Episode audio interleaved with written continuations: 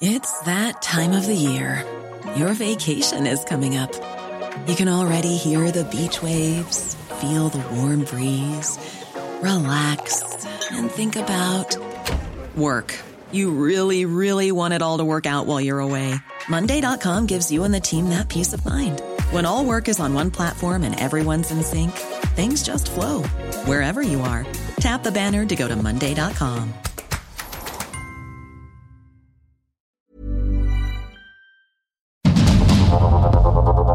Heraldo Media Group presenta Sergio Sarmiento y Lupita Juárez.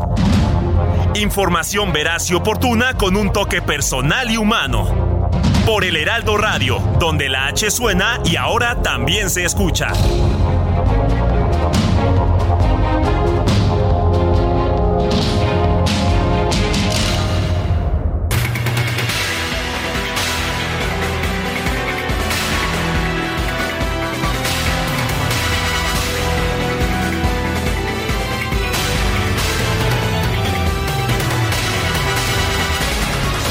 Las 7 de la mañana en puntísimo. Soy Sergio Sarmiento. Quiero darle a usted la más cordial bienvenida a El Heraldo Radio.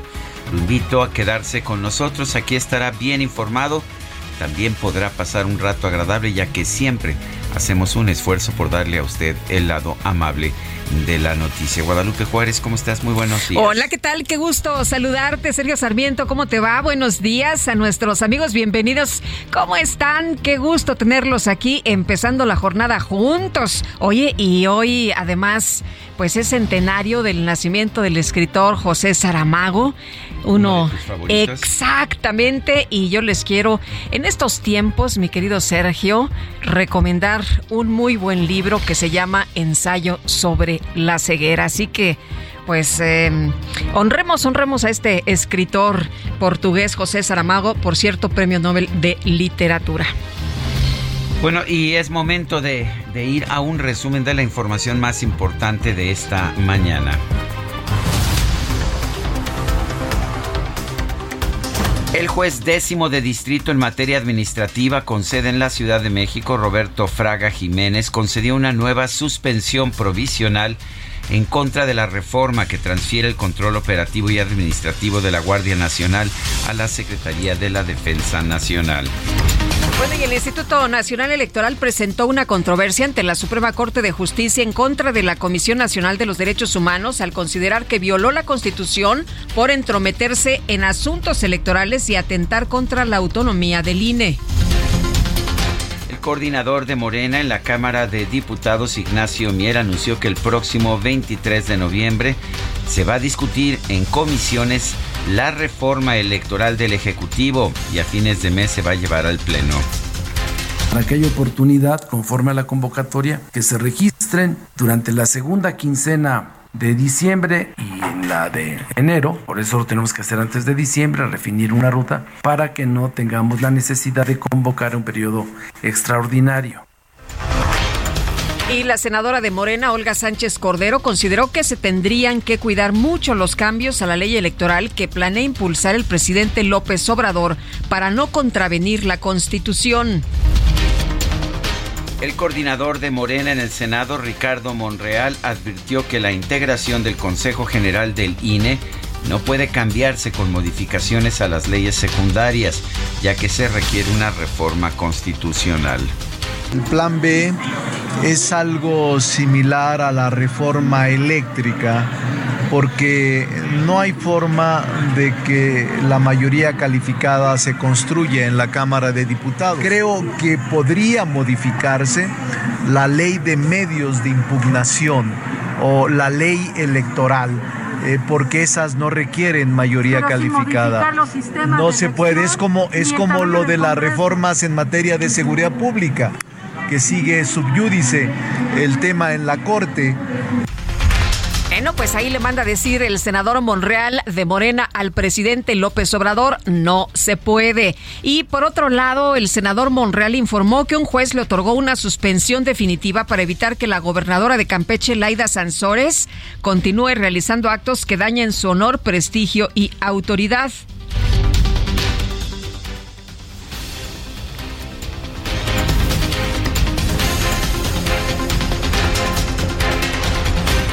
Ayer lunes por la tarde, un juez federal concedió suspensión definitiva al amparo que interpuse por mis propios derechos contra la gobernadora de Campeche y contra otras autoridades que dependen del gobierno del Estado de comunicación social de esa entidad federal. por su parte, la gobernadora Laida Sensores aseguró que no hay nada personal, sí, que no tiene ninguna cuestión personal contra el senador Monreal.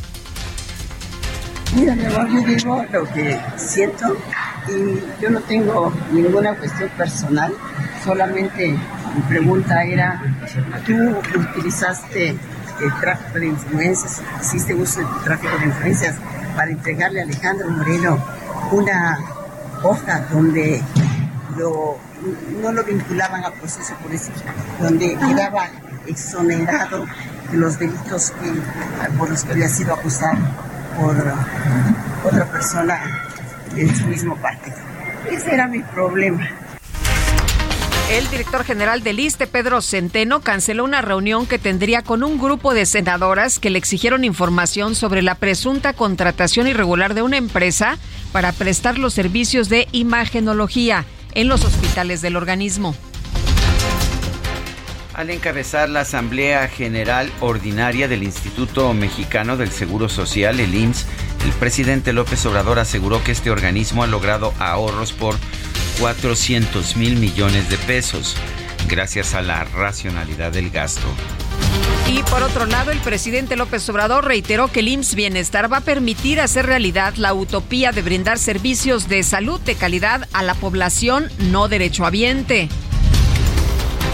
Juan Ferrer, titular del INSABI, informó que ante las seis muertes por meningitis aséptica y los 46 casos registrados en Durango, se va a realizar un cerco sanitario con alrededor de 300 mujeres atendidas en hospitales privados de la entidad. El gobernador de Sonora, Alfonso Durazo, informó que de nueva cuenta dio positivo a la prueba de COVID-19, por lo que se va a mantener trabajando desde casa. Secretario de Gobernación, Adán Augusto López, hizo oficial el nombramiento de Jorge Nuño Lara como nuevo secretario de Infraestructura, Comunicaciones y Transportes. Eucario Reyes, líder de la Asociación Nacional de Representantes del Autotransporte, informó que el hackeo que sufrió la Secretaría de Infraestructura tiene detenidos alrededor de 5 mil trámites en la dependencia.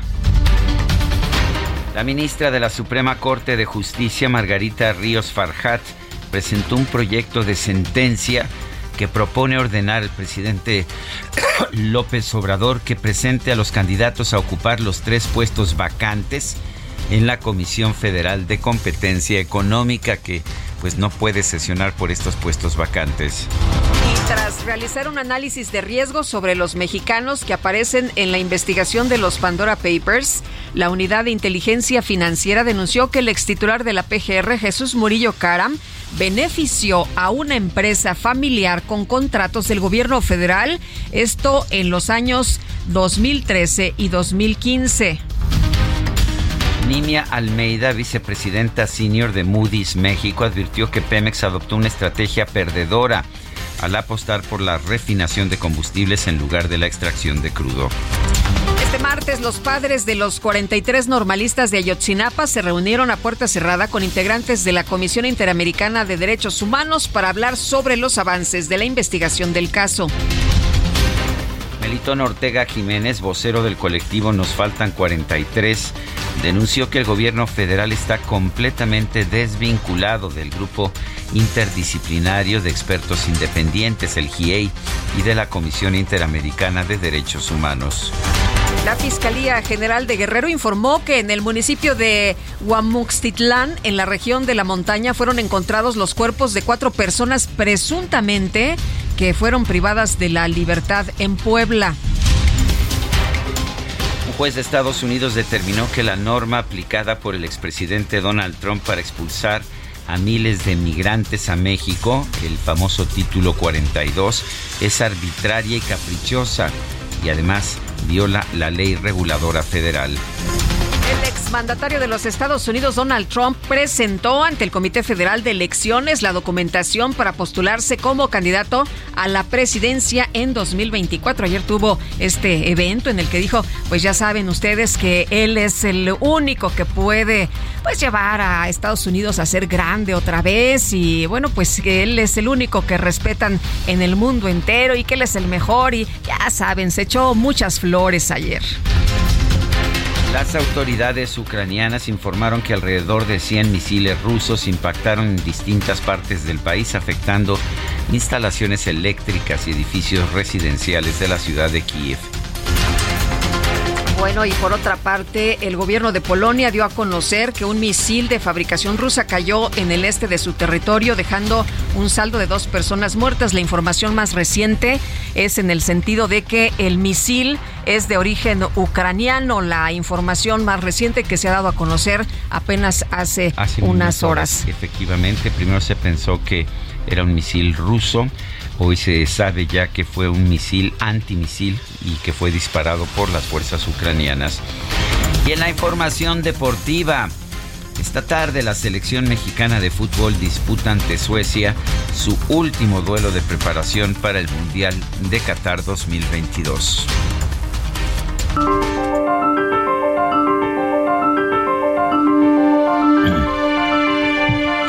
Y vamos a la frase del día. México no cabe en un solo partido. José Waldenberg.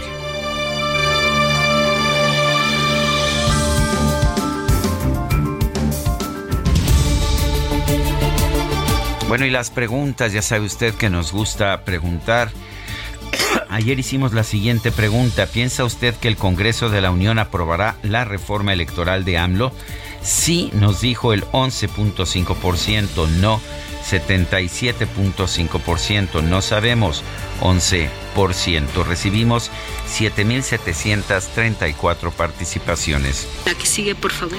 Claro que sí, mi queridísimo DJ Kike. Esta mañana ya coloqué en mi cuenta personal de Twitter, arroba Sergio Sarmiento, la siguiente pregunta. ¿Qué piensa usted del plan B de AMLO para cambiar la ley electoral sin enmendar la Constitución? Buen plan, nos dice 3.2%. Violaría la Constitución 88.9%. No sabemos 7.9%. En 21 minutos hemos recibido 656 votos. En Soriana, este super fin lo damos todo. Smart TV Samsung de 70 pulgadas, 4K, 3 HDMI y un USB a solo 14,490 pesos en un solo pago. Sí, a solo 14,490 pesos. Soriana, la de todos los mexicanos. A noviembre 17, consulta modelo participante. Aplican restricciones. Las destacadas de El Heraldo de México.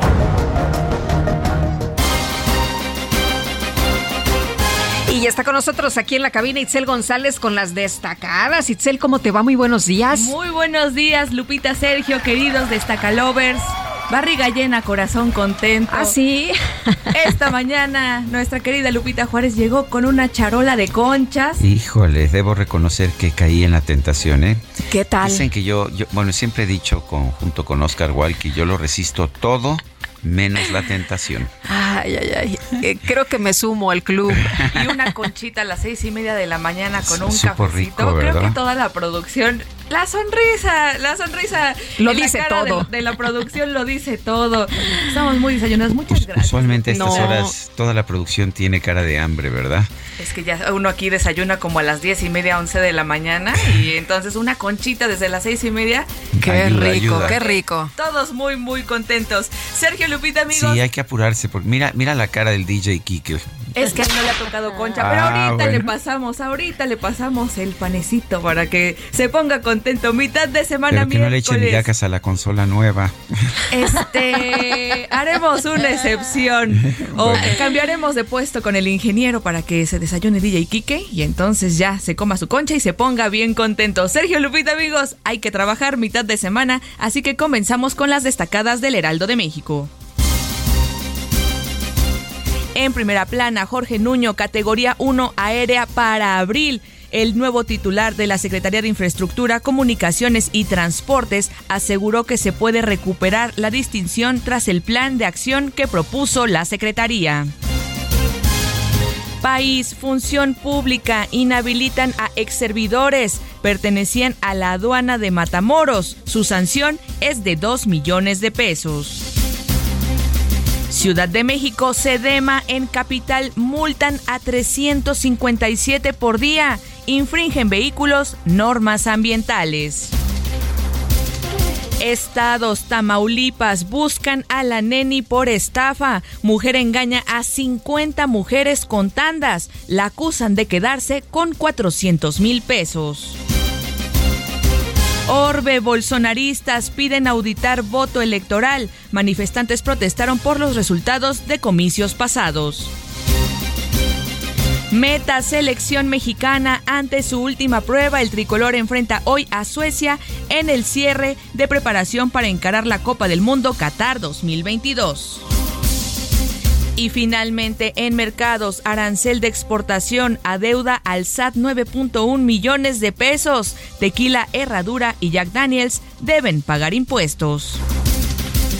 Lupita, Sergio, amigos, hasta aquí las destacadas del Heraldo. Feliz miércoles. Itzel, muchas gracias y pónganse listos con la tanda, no nos vayan a dar baje como la neni, ¿eh? Híjole, atención, producción, atención a todos porque ya viene diciembre y luego con qué viene la Navidad de los Reyes Magos. Hay Nos que ponerse escuchamos abusos. mañana. Gracias. Son las 7 de la mañana con 16 minutos. En Soriana, este super fin lo damos todo. Aprovecha el 2x1 en toda la ropa interior. Sí, 2x1 en toda la ropa interior. Y 25% de descuento en las marcas Daewoo, Juenia y Midea. Sí, 25% de descuento. Soriana, la de todos los mexicanos. A noviembre 17, excepto Ilusión, Urbantion y Bazarel. Aplica restricciones. Bueno, y el Instituto Nacional Electoral formalizó una controversia constitucional en contra de la Comisión Nacional de Derechos Humanos por invasión de funciones y prestarse a estrategias de ataques políticos. Elia Castillo, nos tienes todos los detalles. Cuéntanos, ¿qué tal? Muy buenos días. Muy buenos días, Lupita Sergio. Los saludo con mucho gusto a ustedes el auditorio. Bueno, pues así es, el Instituto Nacional Electoral presentó una controversia constitucional en contra de la Comisión Nacional de Derechos Humanos, esto ante la Suprema Corte de Justicia de la Nación, por violar las garantías de autonomía del órgano electoral, invasión de competencias, prestarse a una estrategia de ataque político y desnaturalizar la misión constitucional de la figura del ombudsperson que pre- representa Rosario Piedra Ibarra. Lo anterior, en respuesta a esta recomendación emitida por la Comisión Nacional de Derechos Humanos publicada en el Diario Oficial de la Federación el pasado 28 de octubre, que involucra al INE aún cuando el artículo 102 de la Constitución señala que los organismos de protección de a los derechos humanos no serán competentes tratándose de asuntos electorales y jurisdiccionales. En su argumentación, el órgano electoral refiere que en esta recomendación la Comisión Nacional de Derechos Humanos no analiza un solo acto realizado por el INE, sino que surge del análisis de hechos ocurridos entre 1951 y 1965, cuando en México no existían organismos electorales autónomos y a pesar de ello, pues la Comisión Nacional de Derechos Humanos dice el INE pretende pronunciarse sobre el desempeño del órgano electoral. Recordemos que en días pasados el consejero presidente eh, del INE, Lupita Sergio, eh, Lorenzo Córdoba, adelantó que presentaría esta controversia constitucional en contra de la CNDH por esta recomendación en donde se pronunció a favor de la reforma electoral.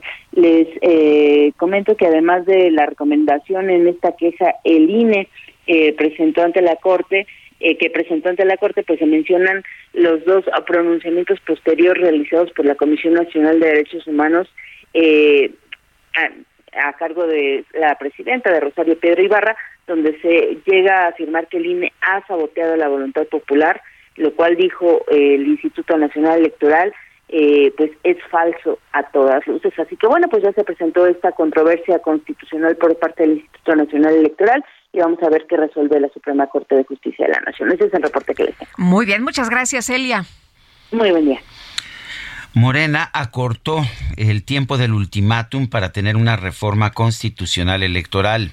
Está acorralando a la oposición para tener listo un acuerdo el 23 de noviembre, la semana que viene. Quieren pues quieren la reforma ya para que entre en vigor antes de las elecciones, antes del proceso electoral del 2024. Jorge Almaquio, adelante.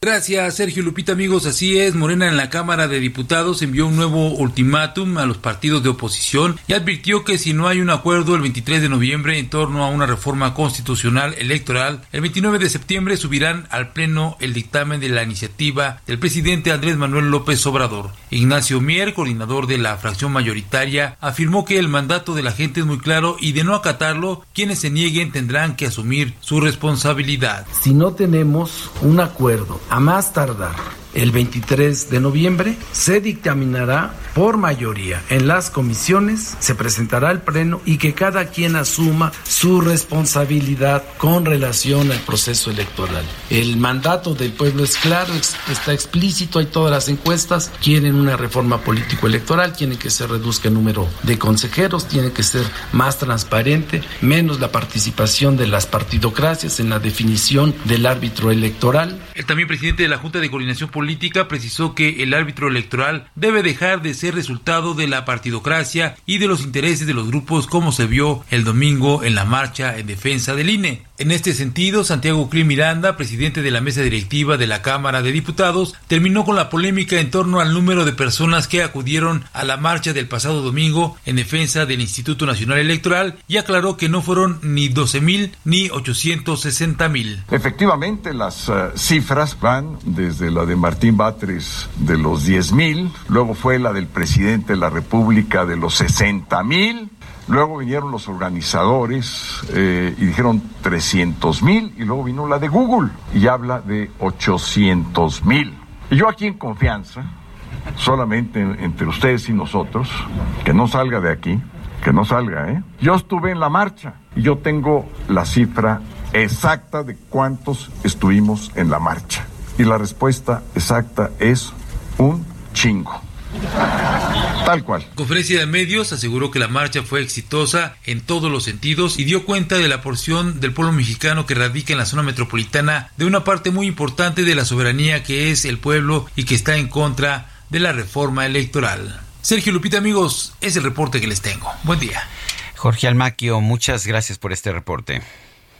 Bueno, y en otros temas también eh, relevantes, fíjese usted que exconsejeros electorales acusaron al presidente Andrés Manuel López Obrador de distorsionar la historia política reciente, eliminando la transición democrática que vivió México porque él no logró llegar a la presidencia. Luego de las descalificaciones que recibió por parte de el presidente, el entonces eh, consejero del IFE, José Waldenberg, afirmó que en nombre del neoliberalismo el primer mandatario no puede ocultar que el país vivió un proceso democratizador. Hay una política desde la presidencia no solo para distorsionar la historia, sino para que la misma se vuelva incomprensible, para que lo único que exista sea un adjetivo a una larga etapa. Ese adjetivo es neoliberal, punto. No pasó nada en esos años más que una política neoliberal, recriminó el exconsejero, quien no hizo alusión directa a los ataques personales del tabasqueño. Aseguró que todos los sectores que defienden ese proceso democratizador deben desplegar un esfuerzo pedagógico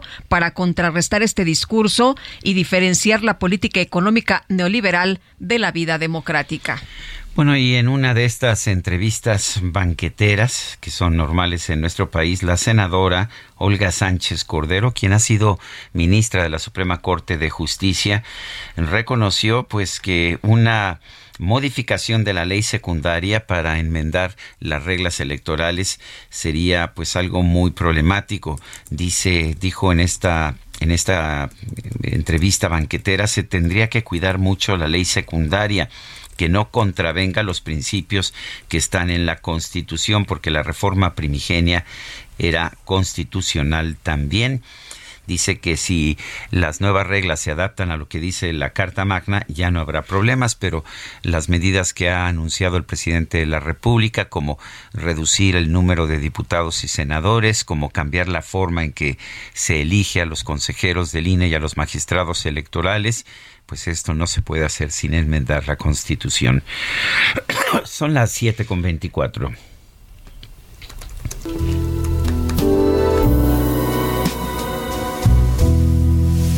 Now you say you're lonely.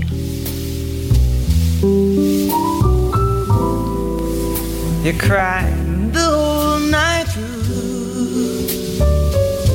Where you can cry me a river, cry me a river.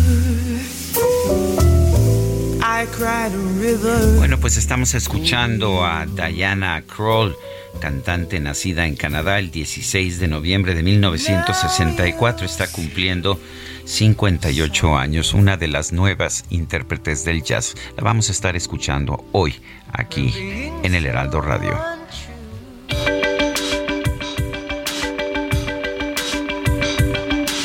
Sergio Sarmiento y Lupita Juárez quieren conocer tu opinión, tus comentarios o simplemente envía un saludo para ser más cálida esta mañana. Envía tus mensajes al WhatsApp 55 20 10 96 47.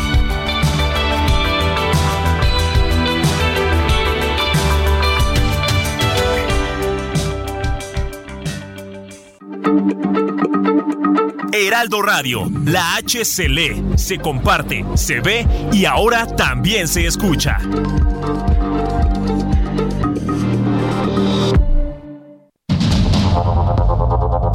Continuamos con Sergio Sarmiento y Lupita Juárez por el Heraldo Radio.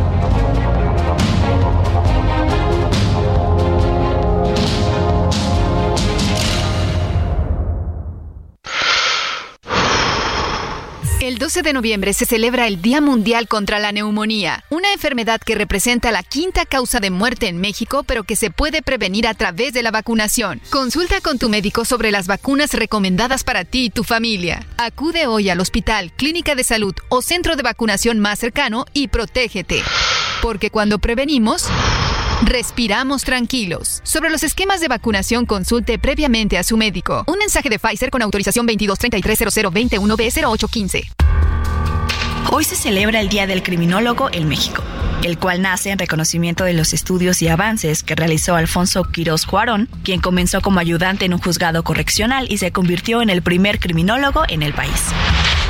Cada 16 de noviembre se conmemora la efeméride para destacar su trabajo en el área de medicina legal, psicología forense, ciencias biológicas, ya que falleció en esta fecha en 1978. Cuando Alfonso Quirós estudiaba, la carrera de criminología no existía. Si alguien quería formar parte del servicio médico forense, debía cursar el bachillerato en ciencias biológicas, cuando menos tres años en medicina, y contar con estudios en psiquiatría forense, medicina legal, estadística, sociología y derecho penal. Solo entonces una persona podría estudiar el doctorado en criminología, pero antes tenía que haber culminado una licenciatura. La UNAM acreditaba así a los peritos en criminología. Quirós Cuarón encontró su vocación tras el asesinato de su padre y en 1974 nació la primera licenciatura en criminología en la Universidad Autónoma de Nuevo León.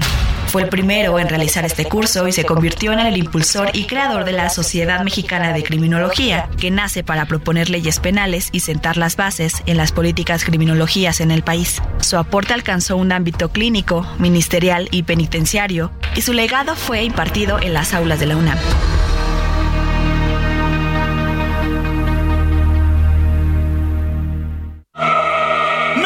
Lo que Total Play tiene para ti este buen fin.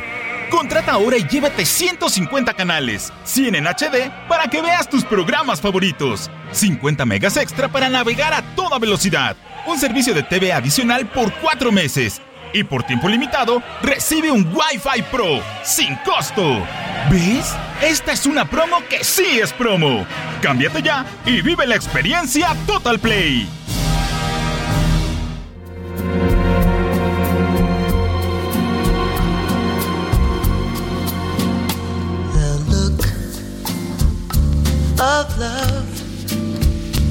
Is in your eyes. A look your smile can't disguise. The look of love. It's saying so much more than just words could ever say. Esta canción se llama The Look of Love, la, la vista, la apariencia del amor. Interpreta Diana Kroll. La canción es original, original de los compositores Bert Baccarat y Hal David. Esta mujer que estamos escuchando, Diana Kroll, es canadiense, ha tenido un gran éxito y de hecho ha sido cabeza de un movimiento de cantantes jóvenes que han retomado la interpretación de las canciones estándar, de las canciones tradicionales del jazz. Eh, Diana Kroll, además de ser cantante, sin embargo, es también su propia pianista y una gran pianista, debo debo decir. Alguna vez la vimos, ¿verdad, Guadalupe? En el Auditorio Nacional, sí. Yo me acuerdo muy bien de esa. La verdad es que es la única vez que la he visto, me parece extraordinaria. Yo la verdad tengo que confesar que me encanta, pero que a esa función llegué como a las últimas tres este, canciones. Había un trafical, no hombre. No, yo sí, yo sí No podía, no podía llegar, pero bueno. Oye, mensajes esta mañana, dice Patricia. Buenos días, Sergio Lupita, que tengamos un excelente día para todos y un buen café. Lupita, me antojaste las conchas. la verdad sí están ricas, ¿eh? Y con esta musiquita, un café y una No, hombre. Dice otra persona, la gobernadora Sansores respecto al senador Monreal me recordó fuertemente a Vito Corleone del Padrino cuando antes de asesinar a otro mafioso le decía not personal, just business. Ándale. Oye, y nos dice Oscar Huerta, buenos días queridos amigos, es una pena que desde López hasta el último de sus seguidores sean iguales, se refieren a los que no pensamos como ellos, bien sea con insultos, burlas o con agresiones, que bajo nivel de cultura exhiben con estas actitudes, reciban un fuerte abrazo desde Irapuato. Bueno, son las 7 de la mañana con 36 minutos. En Soriana, este super fin lo damos todo. Smart TV JBC 4K de 70 pulgadas a 10,990 pesos en un solo pago. Y Smart TV LG 4K de 50 pulgadas a 6,990 pesos en un solo pago. Soriana, la de todos los mexicanos. Solo noviembre 16. Consulta modelo participante. Aplica restricciones.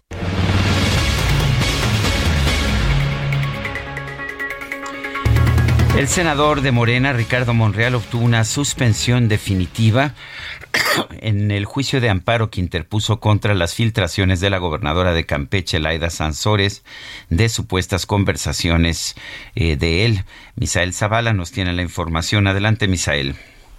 Buenos días, Sergio. Buenos días, Lupita. Efectivamente, Sergio, pues un juez federal otorgó una suspensión definitiva a favor del amparo del senador morenista Ricardo Monreal y ordenó a la gobernadora de Campeche, Laida Sansores, que se abstenga de difundir información y realizar declaraciones o comentarios relacionados al legislador federal. Agustín Tello Espino, la juez de decimoprimero del distrito en materia administrativa en la Ciudad de México, resolvió la suspensión definitiva para el efecto de que la gobernadora de Campeche y también la unidad de comunicación social del gobierno de dicha entidad se abstengan de difundir información y realizar declaraciones, manifestaciones o incluso comentarios con relación a Ricardo Monreal. Estos únicamente pues tienen que ser eh, de naturaleza, eh, digamos, eh, de reclamo hacia el senador Ricardo Monreal. Esto, Sergio Lupita, pues luego de que Laida Sansores hizo públicas las conversaciones vía WhatsApp entre Ricardo Monreal y el líder nacional del PRI, Alejandro Moreno Cárdenas, a través de las redes sociales del gobierno estatal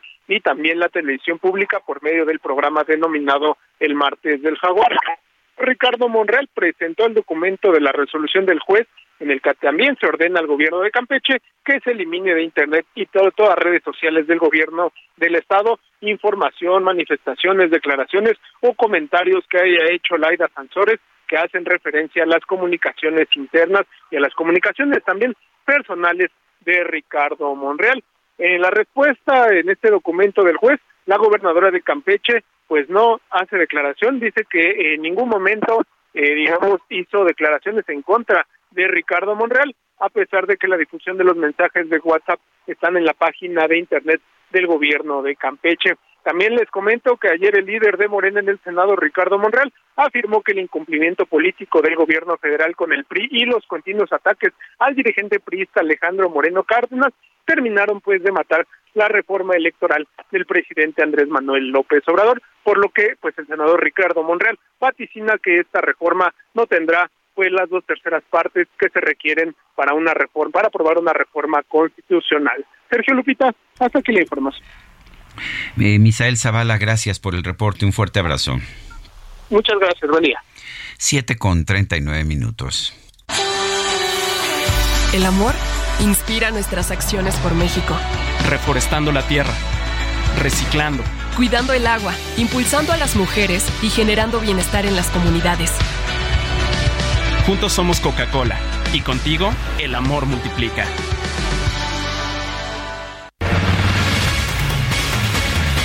Bueno, y el presidente López Obrador informó el día de ayer que en caso de que los legisladores no aprueben su reforma electoral, pues eh, muy sencillo, la va a enviar al Congreso eh, un plan B, eh, eso fue lo que anunció, para hacer cambios a la ley electoral sin requerir la mayoría absoluta. Jacqueline Pechar, académica de la Facultad de Ciencias Políticas y Sociales de la UNAM, qué gusto saludarte esta mañana, muy buenos días. ¿Qué tal, Lupita? ¿Cómo estás? Buenos días. Hola, Sergio. ¿Cómo Hola, estás? Jacqueline. Bien, pues eh, tratando de entender esto que anunció ayer el presidente Andrés Manuel López Obrador, ¿cómo ves? ¿Se puede saltar eh, el presidente Andrés Manuel el que pues haya una eh, un cambio a, a, a, la Constitución o una discusión en el Congreso y hacer nada más cambios a las leyes para pues reformar eh, las cosas y, y, que queden pues como él quiere eh, una una ley electoral sin una reforma constitucional? Bueno, lo que él quiere como su plan B realmente es una reforma constitucional. Lo que quiere es modificar el proceso de nombramiento de los consejeros electorales y quiere modificar la integración del Congreso y eso está en la Constitución. Si se fuera por la vía de una reforma a la ley, lo que estaría haciendo era clara, sería claramente violando la Constitución. El problema con esto es que pues no sería la primera vez que se va por una reforma legal que es claramente violatoria de la Constitución. Entonces, la verdad es que pues lo que tiene que haber es en el Congreso una posición muy clara en el sentido de que no se puede hacer una reforma legal que implica modificaciones a la Constitución. Es decir, estaría violándose la Constitución con esa reforma legal. Eh, me parece que muchos de los elementos que se han planteado de reforma electoral pues están, están en la Constitución. Estoy pensando el número de diputados, cuántos son plurinominales o si se van a eliminar los de los de representación proporcional o los de votación directa eh, y por supuesto la forma de elegir a los consejeros y a los magistrados electorales. Todo eso está en la Constitución, ¿no es así? Así es y, y también la integración Sí. del tanto del INE como del Tribunal Electoral. Entonces, su plan B es irse por una reforma a la ley solamente, sin modificarle el procedimiento concreto, que es lo que deriva del principio constitucional. O sea, en la Constitución dice cómo se integra el Consejo General del INE, cómo se integra la Sala Superior del Tribunal, y modificarlas por la vía de la ley sería tanto como ir en contra de la Constitución. Y lo mismo con la con la conformación de los órganos legislativos. Eso es algo que está claramente estipulado en la Constitución.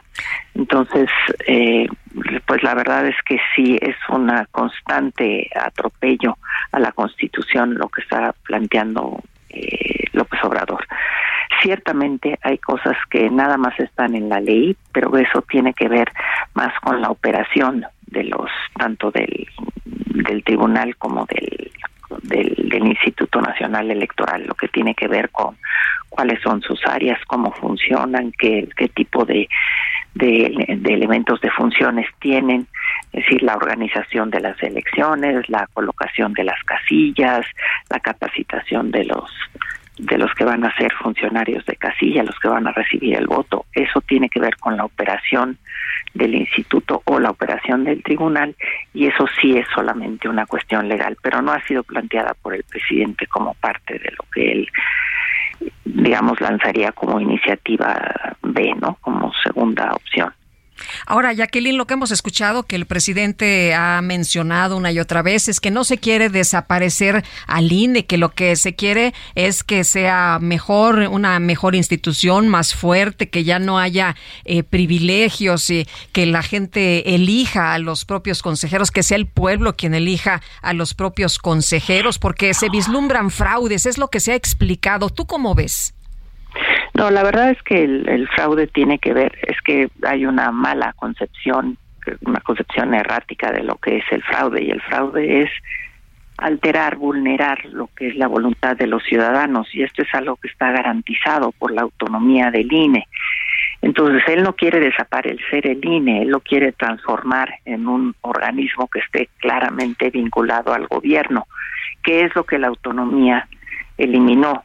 Es decir, hay que recordar que antes de 1991 el, que lo que había era una comisión federal electoral y era una comisión que dependía directamente de la Secretaría de Gobernación.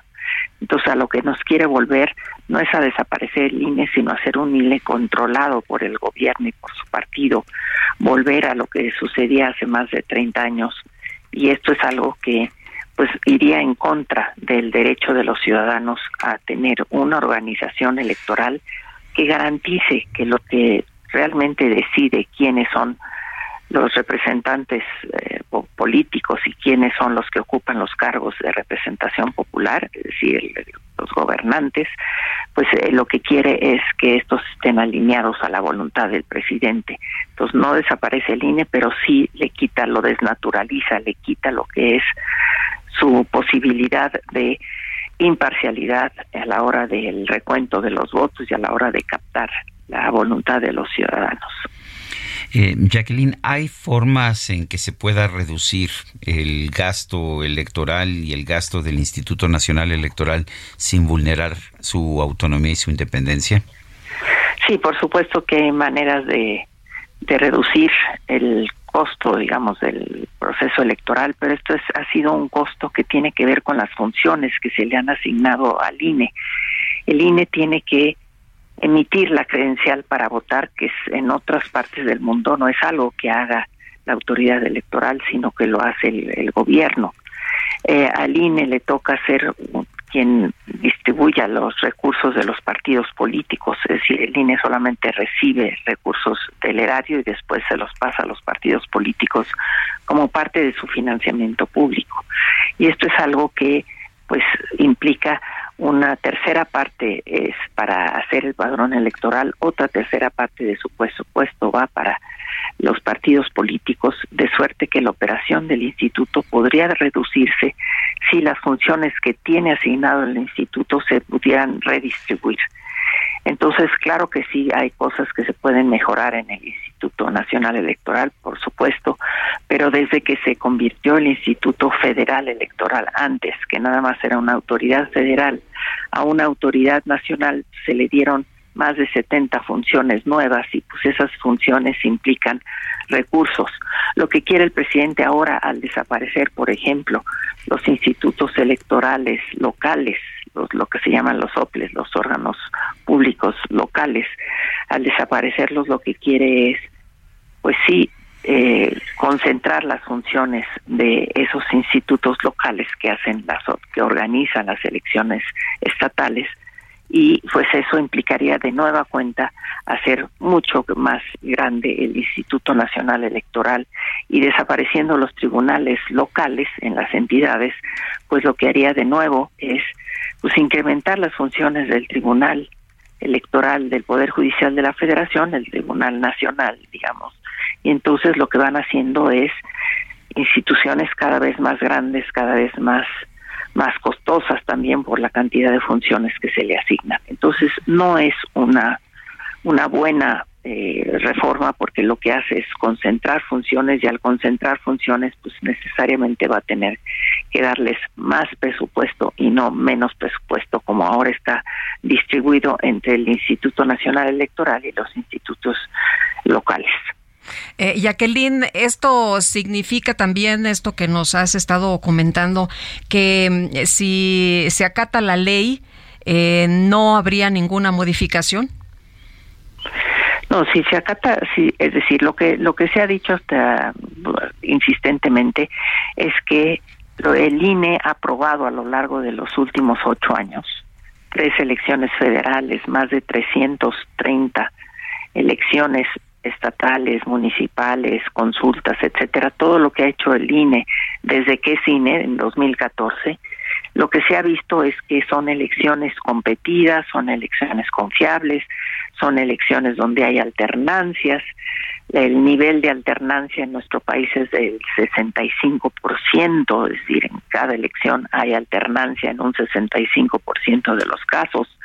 Entonces, lo que tenemos son instituciones que por supuesto que son mejorables, por supuesto que se puede eh, reducir ciertos costos y se redistribuyen ciertas funciones, pero lo que tiene hoy por hoy el Instituto Nacional y el Tribunal es que pues han dado resultados muy concretos que son elecciones en donde no ha habido protestas electorales en los últimos ocho años.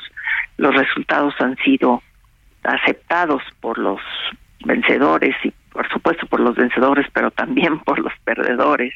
Y esto lo, de lo que habla es que hay un Instituto Nacional Electoral que está funcionando bien, que puede ir a la elección del 24 y después, inmediatamente después, pero no cuando faltan 10 meses para que arranque el proceso electoral del 2024, pretender hacer una reforma de cambios sustantivos que implicaría pues volver a entrenarse las autoridades en este tipo de, de nuevas funciones o de nuevas atribuciones que, que pues cuando falta tan poco tiempo para poder ensayarlas, para poder eh, capacitarse adecuadamente para realizarlas, pues lo mejor es ir con lo que se tiene, que ya ha probado su eficacia y sobre todo ha probado que puede ganar hoy un partido, mañana otro, y entonces que la ciudadanía esté clara que su voto va a contar bien. Muy bien, pues Jacqueline Pechard, muchas gracias por platicar con nosotros esta mañana. Muy buenos días. Al contrario, buenos días, Lupita, Sergio, gracias por la oportunidad. Al contrario, son las 7 de la mañana con 51 minutos. En Soriana, este super fin lo damos todo. Aprovecha 30% de descuento en toda la ropa exterior de invierno, en todo el departamento de blancos y en todos los artículos navideños. Sí, 30% de descuento. Soriana, la de todos los mexicanos. A noviembre 17, excepto Nochebuenas y Pinos Naturales. Aplica restricciones. Vamos a las calles de la Ciudad de México. Gerardo Galicia, adelante. Así es, Sergio, excelente mañana, Lupita. Tenemos información para nuestros amigos que van a utilizar el eje 4 Sur. Hemos encontrado un avance todavía bastante favorable. Es buena opción para nuestros amigos eh, que dejan atrás la zona del circuito bicentenario su tramo Río Churubusco y se dirigen hacia el perímetro de Javier Rojo Gómez. Hay asentamientos mínimos en semáforos y un avance realmente rápido. Es una buena opción para quienes se dirigen de momento hacia la zona del periférico. Y por lo pronto, el reporte. Muchas gracias, Gerardo. Hasta luego. Hasta luego, muy buenos días. Bueno, y en otros, en otros temas, comentarle a usted ayer una información ya por la noche que se dio a conocer por parte de la Unidad de Inteligencia Financiera. Denunció ante la Fiscalía General de la República al ex procurador Jesús Murillo Caram por lavado de dinero, tráfico de influencias eh, y también defraudación fiscal. La denuncia fue presentada ayer y deriva de depósitos por 2.8 millones de dólares y transferencias al extranjero de 26.5 millones de pesos que el pues eh, señor Murillo Caran supuestamente no declaró ante el Servicio de Administración Tributaria. Esta investigación originalmente fue iniciada por la UIF a raíz de la filtración de documentos bancarios denominada Pandora Papers en octubre del año pasado y a lo largo de los meses eh, siguientes se detectó una constructora de familiares de Murillo que obtuvo contratos del gobierno federal en el sexenio pasado y envió y recibió recursos de una empresa señalada por el SAT como facturera. Vamos nuevamente a las calles de la Ciudad de México. Javier Ruiz, adelante. Hola Sergio Lupita, ¿qué tal? Excelente mañana. Y justamente tenemos información ahora de la calzada San Antonio Abad. Ya presenta carga vehicular, al menos para quien se desplaza, del viaducto Miguel Alemán. Y esto en dirección hacia la zona del eje 3 Sur, más adelante llegando también al entronque con la avenida 20 de noviembre. El sentido opuesto en general todavía el avance es bastante aceptable, solo hay que moderar la velocidad y finalmente en lo que corresponde a la avenida Fray Servando Teresa de Mier, esta pues prácticamente ya vuelta de rueda desde el eje 3 Oriente, la avenida Francisco del y Troncoso, y para llegar hacia la, la zona de la calle de Topacio, así que hay que tomar en cuenta, no está de más tomar como alternativa el eje 2 Sur, la avenida Lorenzo Boturini, en general el avance es un poco más aceptable. De momento, Sergio Lupita, el reporte que tenemos. Javier Ruiz, muchísimas gracias. Estamos atentos, buenos días. Son las 7 de la mañana con 54 minutos. Les recuerdo nuestro número para que nos mande mensajes de WhatsApp. Pueden ser de voz, pueden ser también escritos. 55 20 10 96 47. En Twitter Síganos usted en nuestra cuenta arroba Sergio y Lupita. Le recomiendo también seguir la cuenta del Heraldo de México arroba Heraldo de México. Guadalupe Juárez y Sergio Sarmiento, vamos a una pausa, regresamos en un momento más.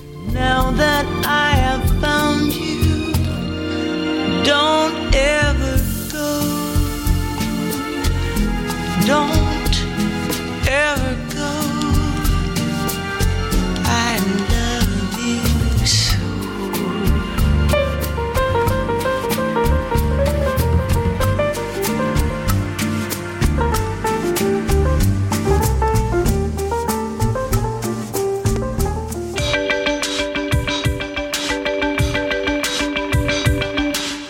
Sergio Sarmiento y Lupita Juárez quieren conocer tu opinión, tus comentarios o simplemente envía un saludo para ser más cálida esta mañana.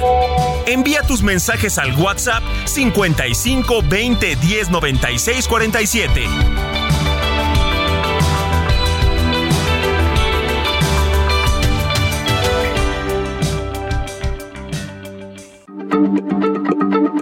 Heraldo Radio, la H se lee, se comparte, se ve y ahora también se escucha.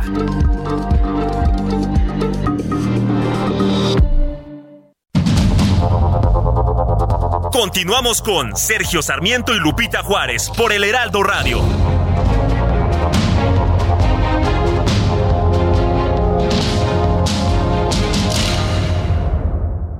La batalla entre la comida saludable y la chatarra. Oye, mi amiga, vente conmigo. Si tienes antojo, yo te voy a llenar. Claro que te llena. ¿Pero de qué? Pura chatarra te vas a meter. Pero mira mis colores, estoy llena de sabores. ¡Qué cínico! Eres puro químico.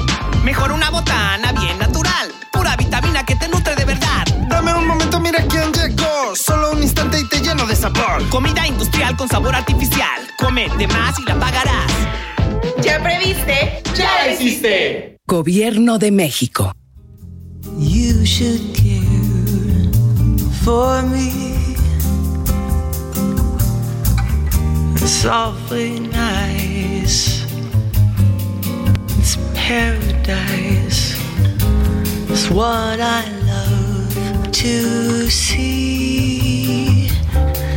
You made my life so glamorous. You can't blame me for feeling amorous. Oh, it's wonderful, marvelous that you should care for me. It's wonderful.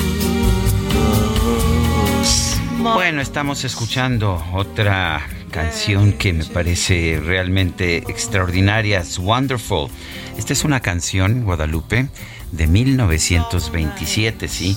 La compuso George Gershwin para el musical de Broadway Funny Face. Es wonderful. Pero ¿qué tal la interpretación de Diana Kroll? A propósito, el apellido se pronuncia, eh, se, pronuncia Kroll, pero se escribe K-R-A doble L. Diana Kroll.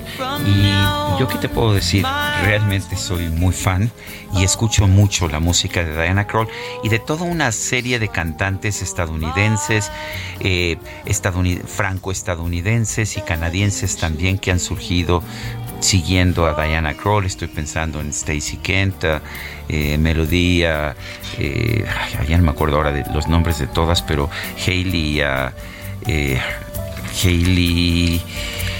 ya no me acuerdo de Ya ves, la edad me está eh, haciendo. bueno, es que a veces tiene uno tanta información que de pronto. Sí, no, bueno, ya es la edad, mira, es la bola, la bola de años. Pero bueno, es todo un grupo de cantantes jóvenes estadounidenses que estadounidenses, canadienses y algunas que me parece que son también muy extraordinarias. Eh, hay brasileñas, pero también canadienses, es, también este franco-estadounidenses. Mira, Melody Gardot, Stacy Kent, Emily Claire Barlow, Elian Elías, en fin, todo ese grupo de jóvenes cantantes eh, me parecen realmente. Diana Panton, ahora sí ya estoy viendo. Hayley Lauren es la que no recordaba, Hayley Lauren.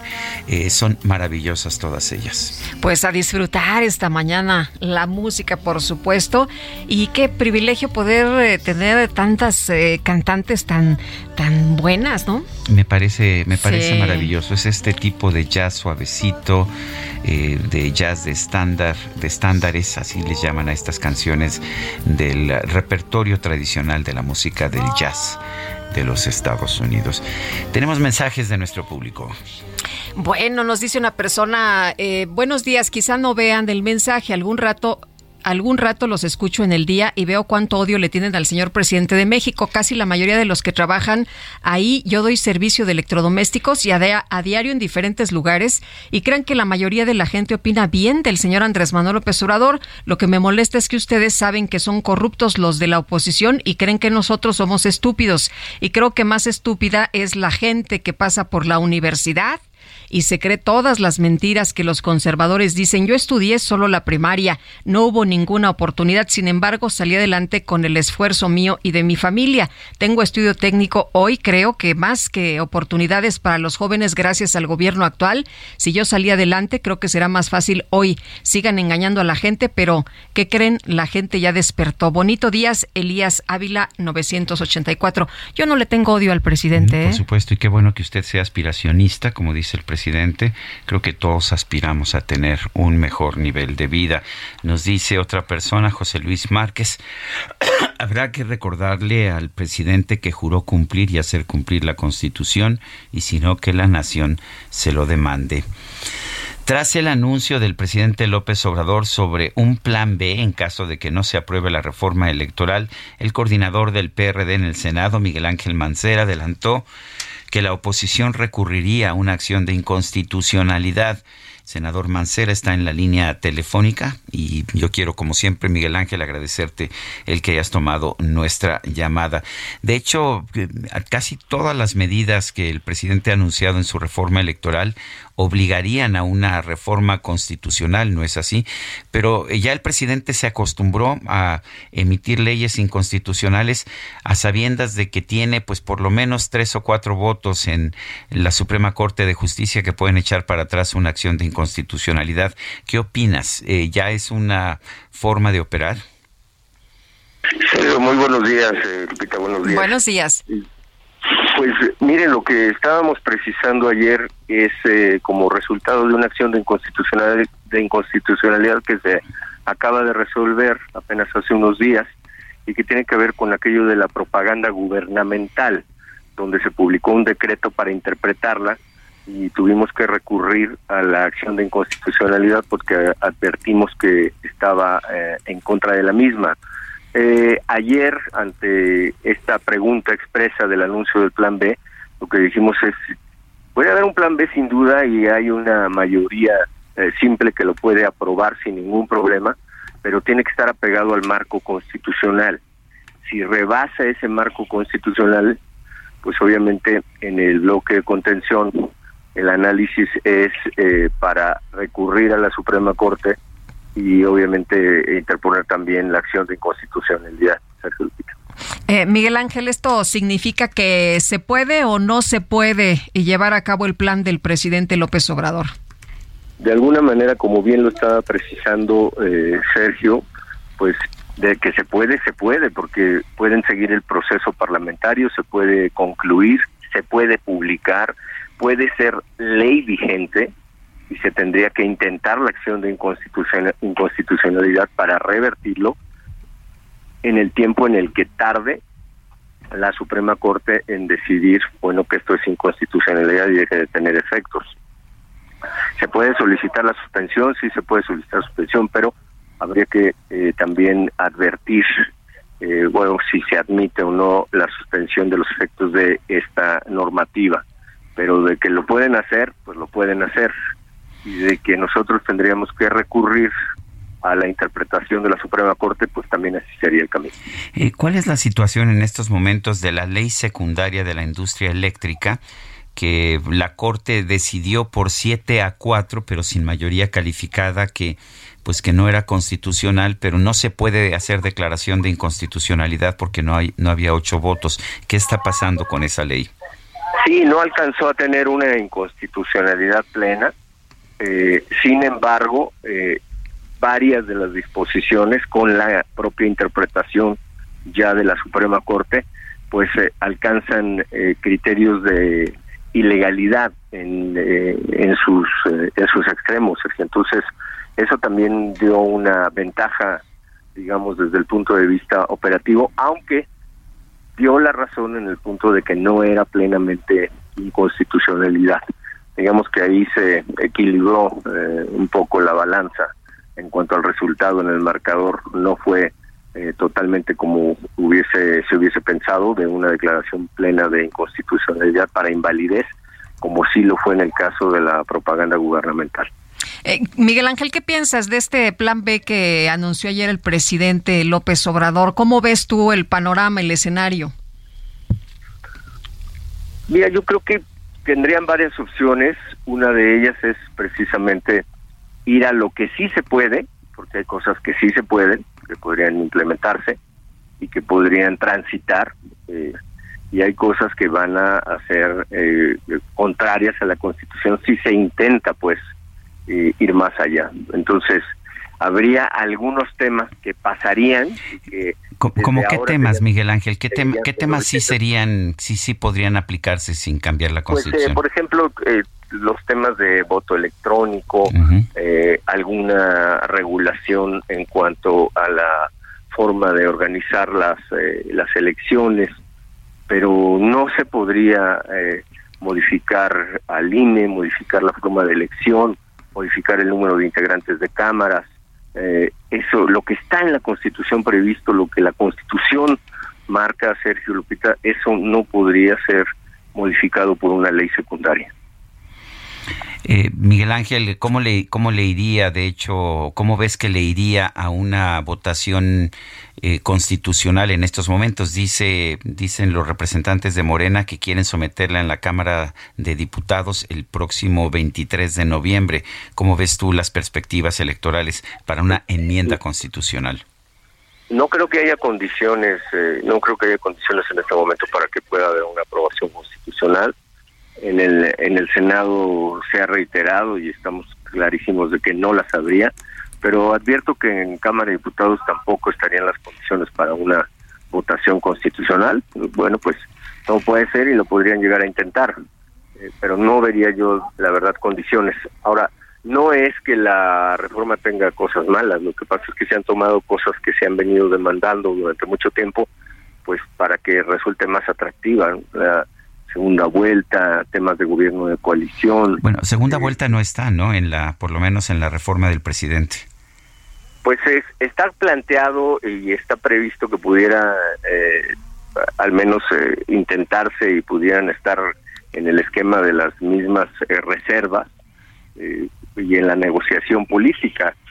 Yo creo que eso podría resultar atractivo y, y se podría pensar que es procedente, Sergio, pero de ahí a que a que se le dé el paso siguiente lo veo complicado al menos en este tiempo porque además estas reformas electorales lo que mucho se ha dicho es pues que las planteas para aprobarlas en la intermedia no en la elección que sigue que es la elección presidencial. Claro. Eh, Miguel Ángel Mancera coordinador del PRD en el Senado gracias por conversar con nosotros. Muchas gracias Sergio Lupita. Gracias audiencia. Buenos días 8 con 12 minutos. En Soriana, aprovecha 3x2 en todos los vinos y licores. Sí, 3x2 en todos los vinos y licores. Y 40% de descuento en colchones. Sí, 40% de descuento. Soriana, la de todos los mexicanos. A noviembre 17, aplican restricciones. Excepto Casa Madero, Juguete, Moed, Casa Dragones, Don Julio, Gran Malo y Magala. Evita el exceso. El Químico Guerra. Con Sergio Sarmiento y Lupita Juárez. Químico Guerra, ¿cómo te va? Muy buenos días. Sergio Lupita, muy buenos días. Ayer un día verdaderamente histórico y no por las cuestiones políticas, sino por el avance en el conocimiento del ser humano. Dos eventos históricos verdaderamente importantes, 15 de noviembre. A las 23:47 hora de México, o sea, casi eh, a las 12 de la noche, el lanzamiento del supercohete Artemis 1 para impulsar el módulo lunar Orión que va a reanudar en las visitas humanas primero a la Luna, pero este supercohete tiene el diseño precisamente para impulsar viajes interplanetarios más largos. Es algo importante, lo que eh, fueron las primeras visitas del ser humano, eh, estaba motivado políticamente, hay que reconocerlo, había una pugna creciente, feroz, ¿verdad?, entre la Unión Soviética y los Estados Unidos, y bueno, el primero que llegara a la Luna iba a obtener el reconocimiento internacional, iba a promover su propio sistema político y económico, ¿verdad?, como más exitoso, cosa que consiguieron los Estados Unidos. Pero ahora realmente en un esfuerzo multinacional, verdaderamente con la óptica de conocer mejor nuestra eh, nuestro entorno espacial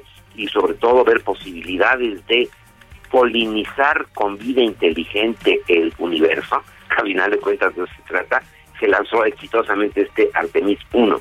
Y ayer a las 12 del día nació una niña en Bali que eh, llegó a eh, el número 8 mil millones de seres humanos en el planeta. Estoy viendo aquí las gráficas de Naciones Unidas.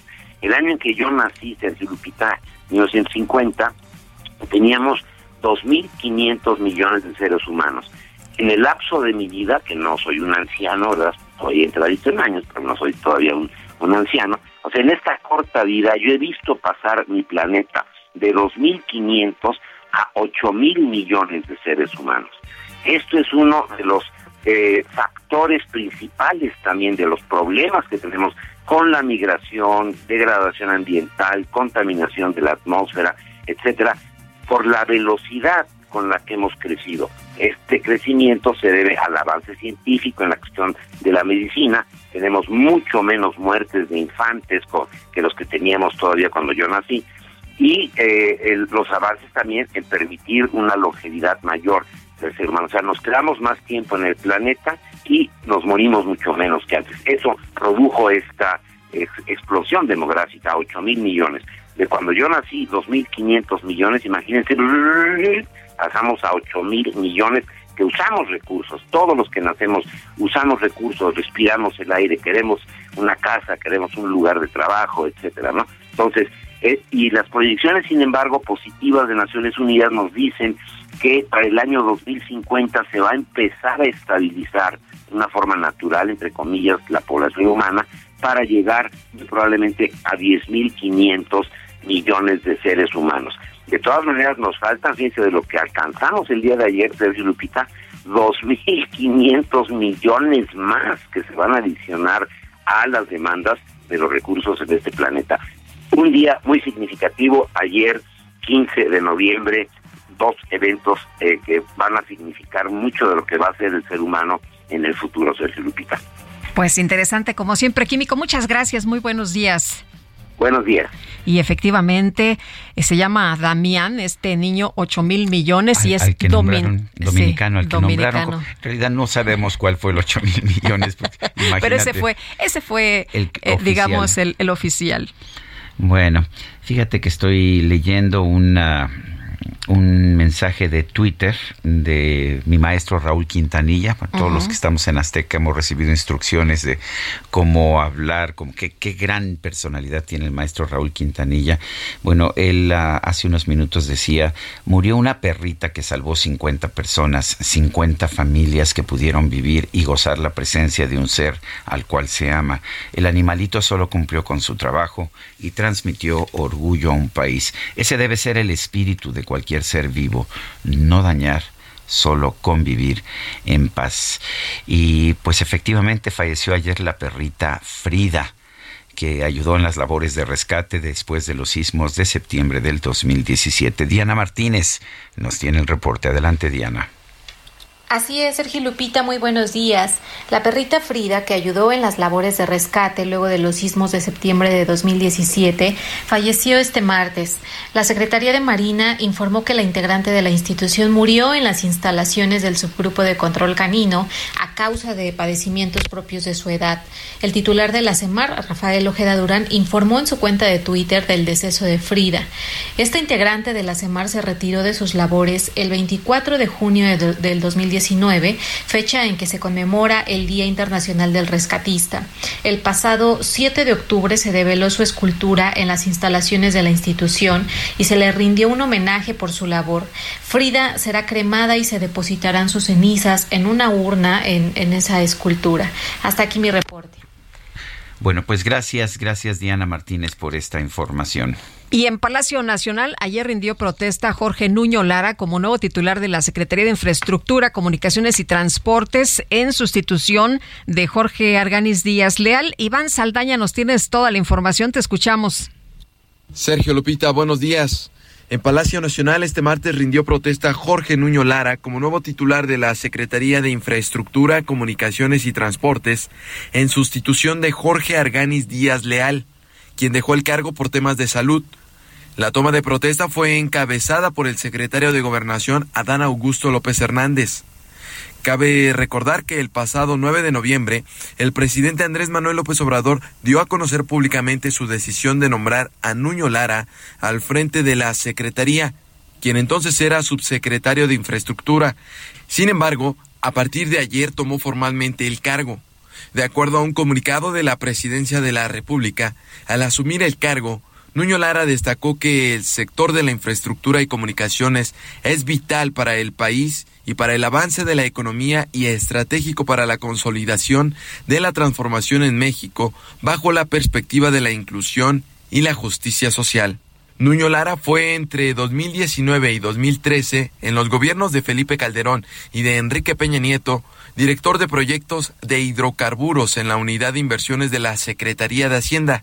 En este gobierno fungía como subsecretario de Infraestructura en la misma Secretaría de Comunicaciones y Transportes y desde el 7 de septiembre pasado era encargado de despacho de la dependencia cuando Jorge Arganis Díaz Leal solicitó licencia para separarse del cargo por motivos de salud. Sergio Lupita, mi reporte esta mañana. Muy bien, Iván, muchas gracias. Buenos días. Son las 8 con 21, vámonos al Zócalo, sí, ahí se encuentra nuestro compañero Israel Lorenzana. Adelante Israel. Sergio, muchísimas gracias. Un gusto saludarles esta mañana. Lupita, nosotros por supuesto estamos trabajando ahora desde la zona del Zócalo Capitalino. Fíjense que a diferencia del día de ayer, hoy está abierto el acceso a través de 20 de noviembre. Es una buena noticia para nuestros amigos automovilistas que vienen de la zona de Izazaga, Fray Servando. Van a encontrar acceso a la plancha del Zócalo a través de 20 de noviembre. No así en Pino Suárez y por supuesto también en 5 de mayo y Tacuba. Todavía hay algunas vallas metálicas y elementos policíacos en ese punto, así que hay que manejar con mucho cuidado. Los vehículos van a seguir su marcha a través de República de Brasil, esto con dirección hacia Belisario Domínguez. Por último, el ex central Lázaro Cárdenas, también hemos hecho un recorrido, circulación aceptable para nuestros amigos que vienen de la zona de viaducto, solamente precaución a la altura de Arcos de Belén, nada para pensar en alternativas, superando este punto la circulación mejora hacia la zona de Garibaldi. Sergio, Lupita, la información que les tengo. Israel Lorenzana, muchísimas gracias. Hasta luego. Y del Zócalo nos vamos a Reforma. Javier Ruiz, ¿qué pasa? Cuéntanos. Al excelente mañana, pues tenemos justamente información del Paseo de la Reforma, donde vamos a encontrar ya carga vehicular, al menos para quien se desplaza de la zona de la calzada de Guadalupe, de la zona de la calzada de los ministerios, y esto en dirección hacia el perímetro de la avenida Juárez. El sentido opuesto en general, el avance todavía es bastante aceptable, se superan los 50 60 kilómetros por hora y donde también tenemos algunos rezagos es sobre el eje 1 poniente la avenida Rosales, su continuación Bucareli, una vez que se deja atrás Luna y esto en dirección hacia el Paseo de la Reforma, bien para continuar hacia las inmediaciones de la Secretaría de Gobernación. De momento, Lupita Sergio, el reporte que tenemos. Javier, muchas gracias, buenos días. Hasta luego, buen día. Son las 8 con 22.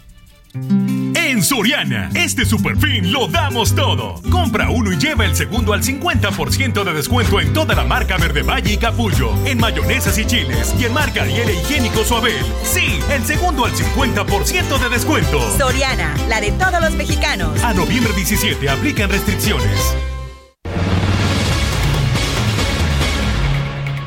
Bueno, y seguimos con la información. Eh, se acaba de realizar un eh, evento muy importante. La eh, NASA lanzó con éxito la misión Artemis 1 a la Luna. El cohete SLS de la NASA, el más potente del mundo, despegó este miércoles desde Florida en medio de un ruido, dicen, ensordecedor rumbo a la Luna en lo que es la primera misión sin tripulación del programa Artemis de la Agencia Espacial Estadounidense. Este cohete se elevó como dicen pues una bola muy grande de fuego desde el Centro Espacial Kennedy y luego de dos cancelaciones de último momento, se acordarán ustedes hace unos meses que decían, no, pues hubo problemas técnicos y después, no, que ya se va a lanzar, pero ¿qué creen que hubo huracán? Se retrasó el lanzamiento varias semanas y el tercer intento resultó exitoso. La tercera es la vencida, dicen.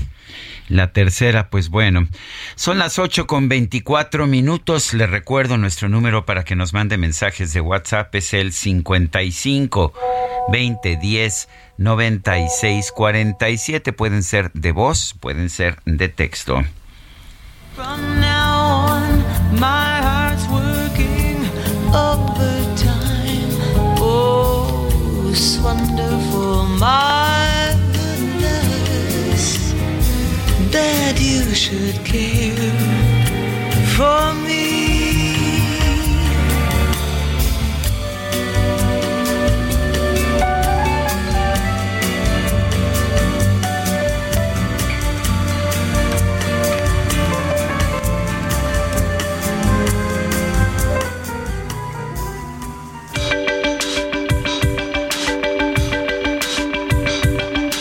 Sergio Sarmiento y Lupita Juárez quieren conocer tu opinión, tus comentarios o simplemente envía un saludo para hacer más cálida esta mañana.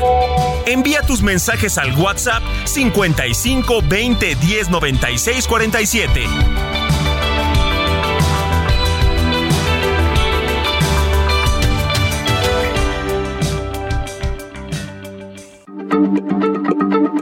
Heraldo Radio, la H se lee, se comparte, se ve y ahora también se escucha.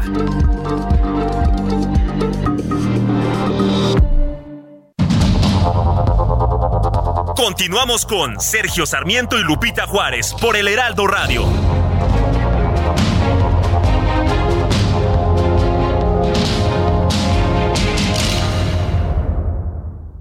Heraldo Televisión, ahora también por Sky HD.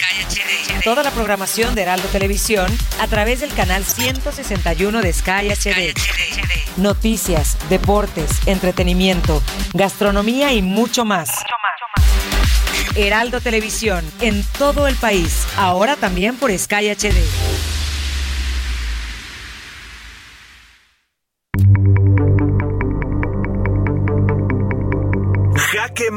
Con Sergio Sarmiento.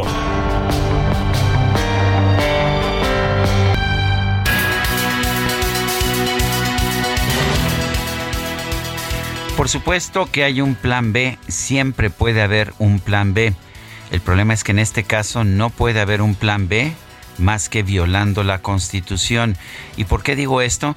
Porque la mayor parte de los criterios fundamentales de las reformas electorales que hemos tenido a lo largo de las últimas décadas, las que nos dieron democracia, las que nos dieron alternancia de partidos en el poder, están inscritas en distintos artículos de la Constitución.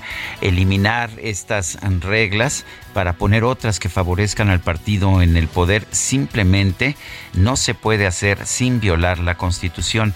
El presidente de la República, sin embargo, ya utilizó una estratagema similar cuando emitió una ley secundaria para la industria eléctrica que violaba la Constitución. Y lo que sucedió fue que esta ley llegó a la Suprema Corte de Justicia de la Nación. Siete ministros votaron eh, que era inconstitucional, cuatro dijeron que no era inconstitucional, los más allegados al presidente López Obrador, pero como las reglas de la Suprema Corte establecen que para echar para atrás una ley por inconstitucional eh, tiene que haber ocho votos de ministros por lo menos, pues toda esta ley quedó en el limbo y eso es lo que estamos viendo actualmente. Esa es la apuesta del presidente de la República, que esto quede en el limbo, que quede en un terreno entre la constitucionalidad y la inconstitucionalidad, porque supongo que él considera que en la ambigüedad pues su partido tendrá mejores resultados electorales. Yo soy Sergio Sarmiento y lo invito a reflexionar.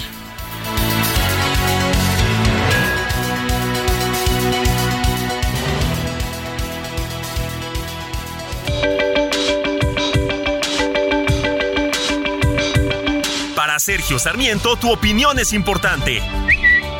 Escríbele a Twitter en arroba Sergio Sarmiento.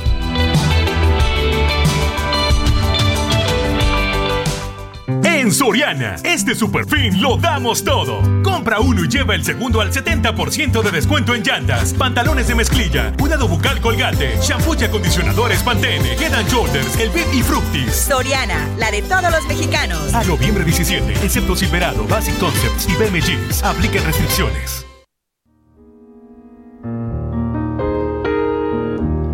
Don't go changing. Try never let me down before. Don't imagine you're too familiar. And I don't see you anymore. I would not leave you in times of trouble.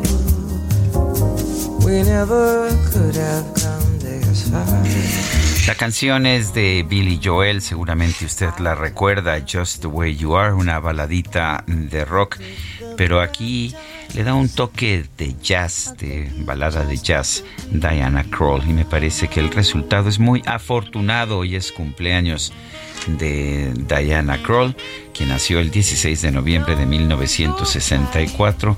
A pesar de lo bien que se ve, que se ve muy bien, está cumpliendo 58 años, se ve espectacular.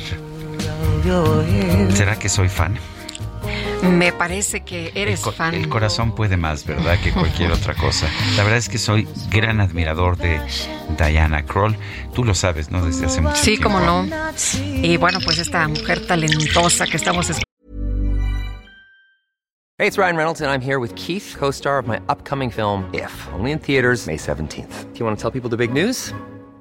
All right, I'll do it. Sign up now and you'll get unlimited for $15 a month in six months of Paramount Plus Essential Plan on us. Mintmobile.com slash switch. Upfront payment of $45 equivalent to $15 per month. Unlimited over 40 gigabytes per month. Face lower speeds. Videos at 480p. Active Mint customers by 531.24 get six months of Paramount Plus Essential Plan. Auto renews after six months. Offer ends May 31st, 2024. Separate Paramount Plus registration required. Terms and conditions apply if rated PG. Escuchando esta mañana. Oye, eh, vámonos a los mensajes. Nos dice Fernando Nava, qué buena entrevista con Jacqueline Pechard. No podía ser más clara. Felicidades. Dice otra persona, Soco, magnífica la música con Diana Kroll, me hacen el día siempre. Buen miércoles. Y nos dice otra persona del auditorio, buen día, soy Francisco Pérez. Respecto a los olvidos, dicen los especialistas que es una reacción del cerebro. Los olvidos son un tipo de depuración de la memoria, se fortalece. Recomiendo, lean el cuento de Jorge Luis Borges, Funes el Memorioso, muy hermoso relato de antemano. Gracias y saludos. A Funes el Memorioso, gran cuento de Jorge Luis Borges acerca de una persona condenada a recordarlo todo, absolutamente todo, uno de los grandes cuen- cuentos. Ay, qué, qué rudo. Sí, efectivamente. No lo he leído, lo voy a leer. La verdad es que sí, sí vale la pena. Es de los últimos cuentos que escribió Jorge Luis Borges, pero sí, Funes el Memorioso.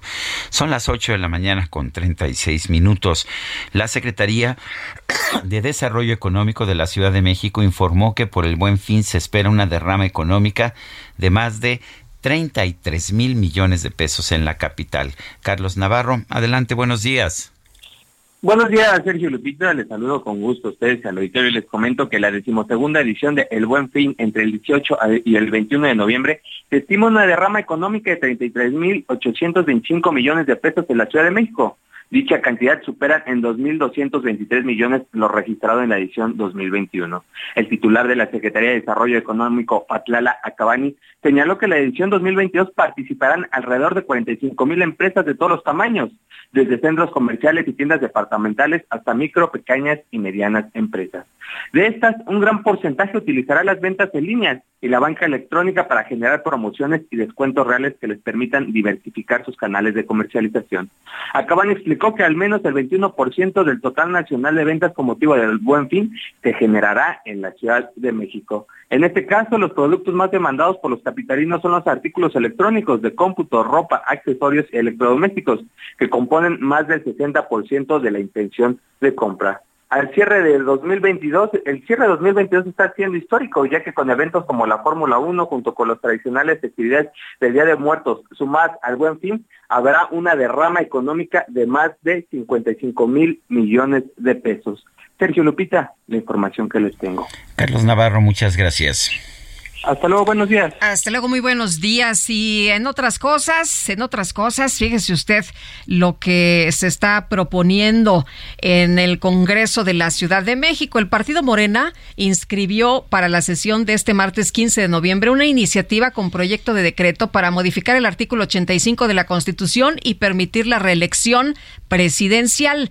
No obstante, la propuesta del diputado Alberto Martínez de Morena fue removida del orden del día, así como que de último momento en el planteamiento de la propuesta se detalla que lo que se busca con estas modificaciones constitucionales es establecer la reelección presidencial con la modificación del periodo de ejercicio a cuatro años con posibilidad de volver a ocupar el cargo en una ocasión más de forma inmediata tal y como ocurre allá en los Estados Unidos.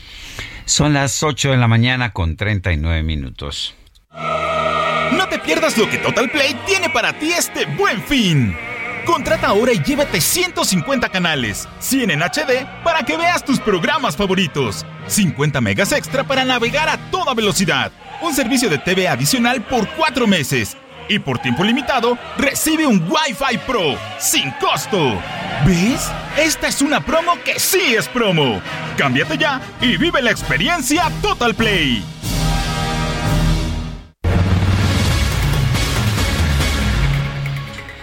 El secretario de Relaciones Exteriores, Marcelo Ebrard, dijo ante líderes del G20 que México participará y respaldará todo esfuerzo que lleve a, pues que lleve a la paz. Llamó a Rusia y a Ucrania a iniciar un diálogo que conduzca precisamente a ese objetivo. Noemí Gutiérrez, adelante. Sergio Lupita, muy buenos días. Comentarles que el secretario de Relaciones Exteriores, Marcelo Ebrard Saubón, participó en el primer día de actividades de la cumbre de líderes del G20 en Bali, Indonesia.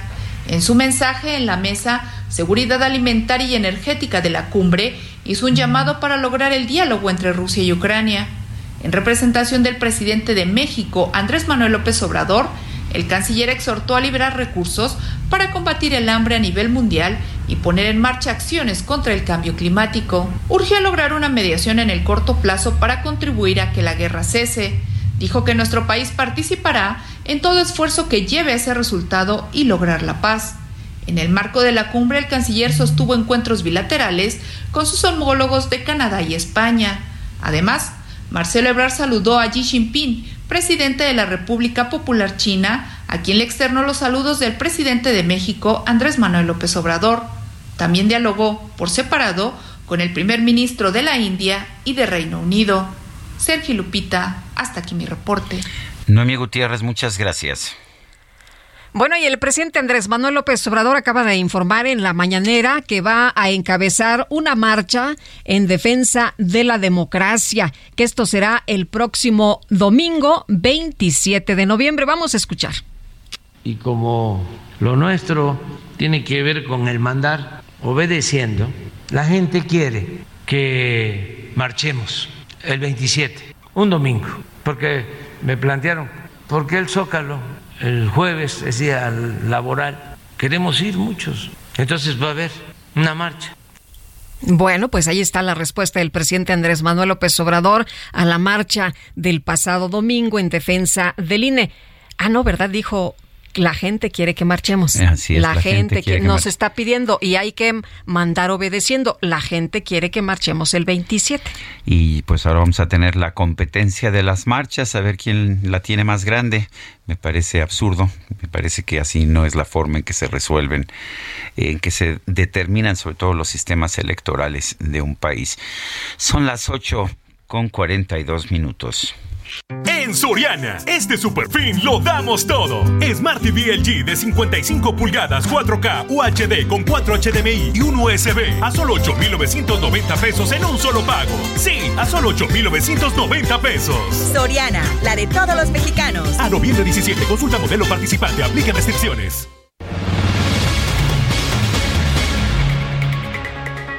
Bueno, son las 8 de la mañana con 42 minutos. La situación muy complicada allá en Ucrania. Hubo una serie de ataques ayer a territorio de Ucrania por parte de misiles rusos.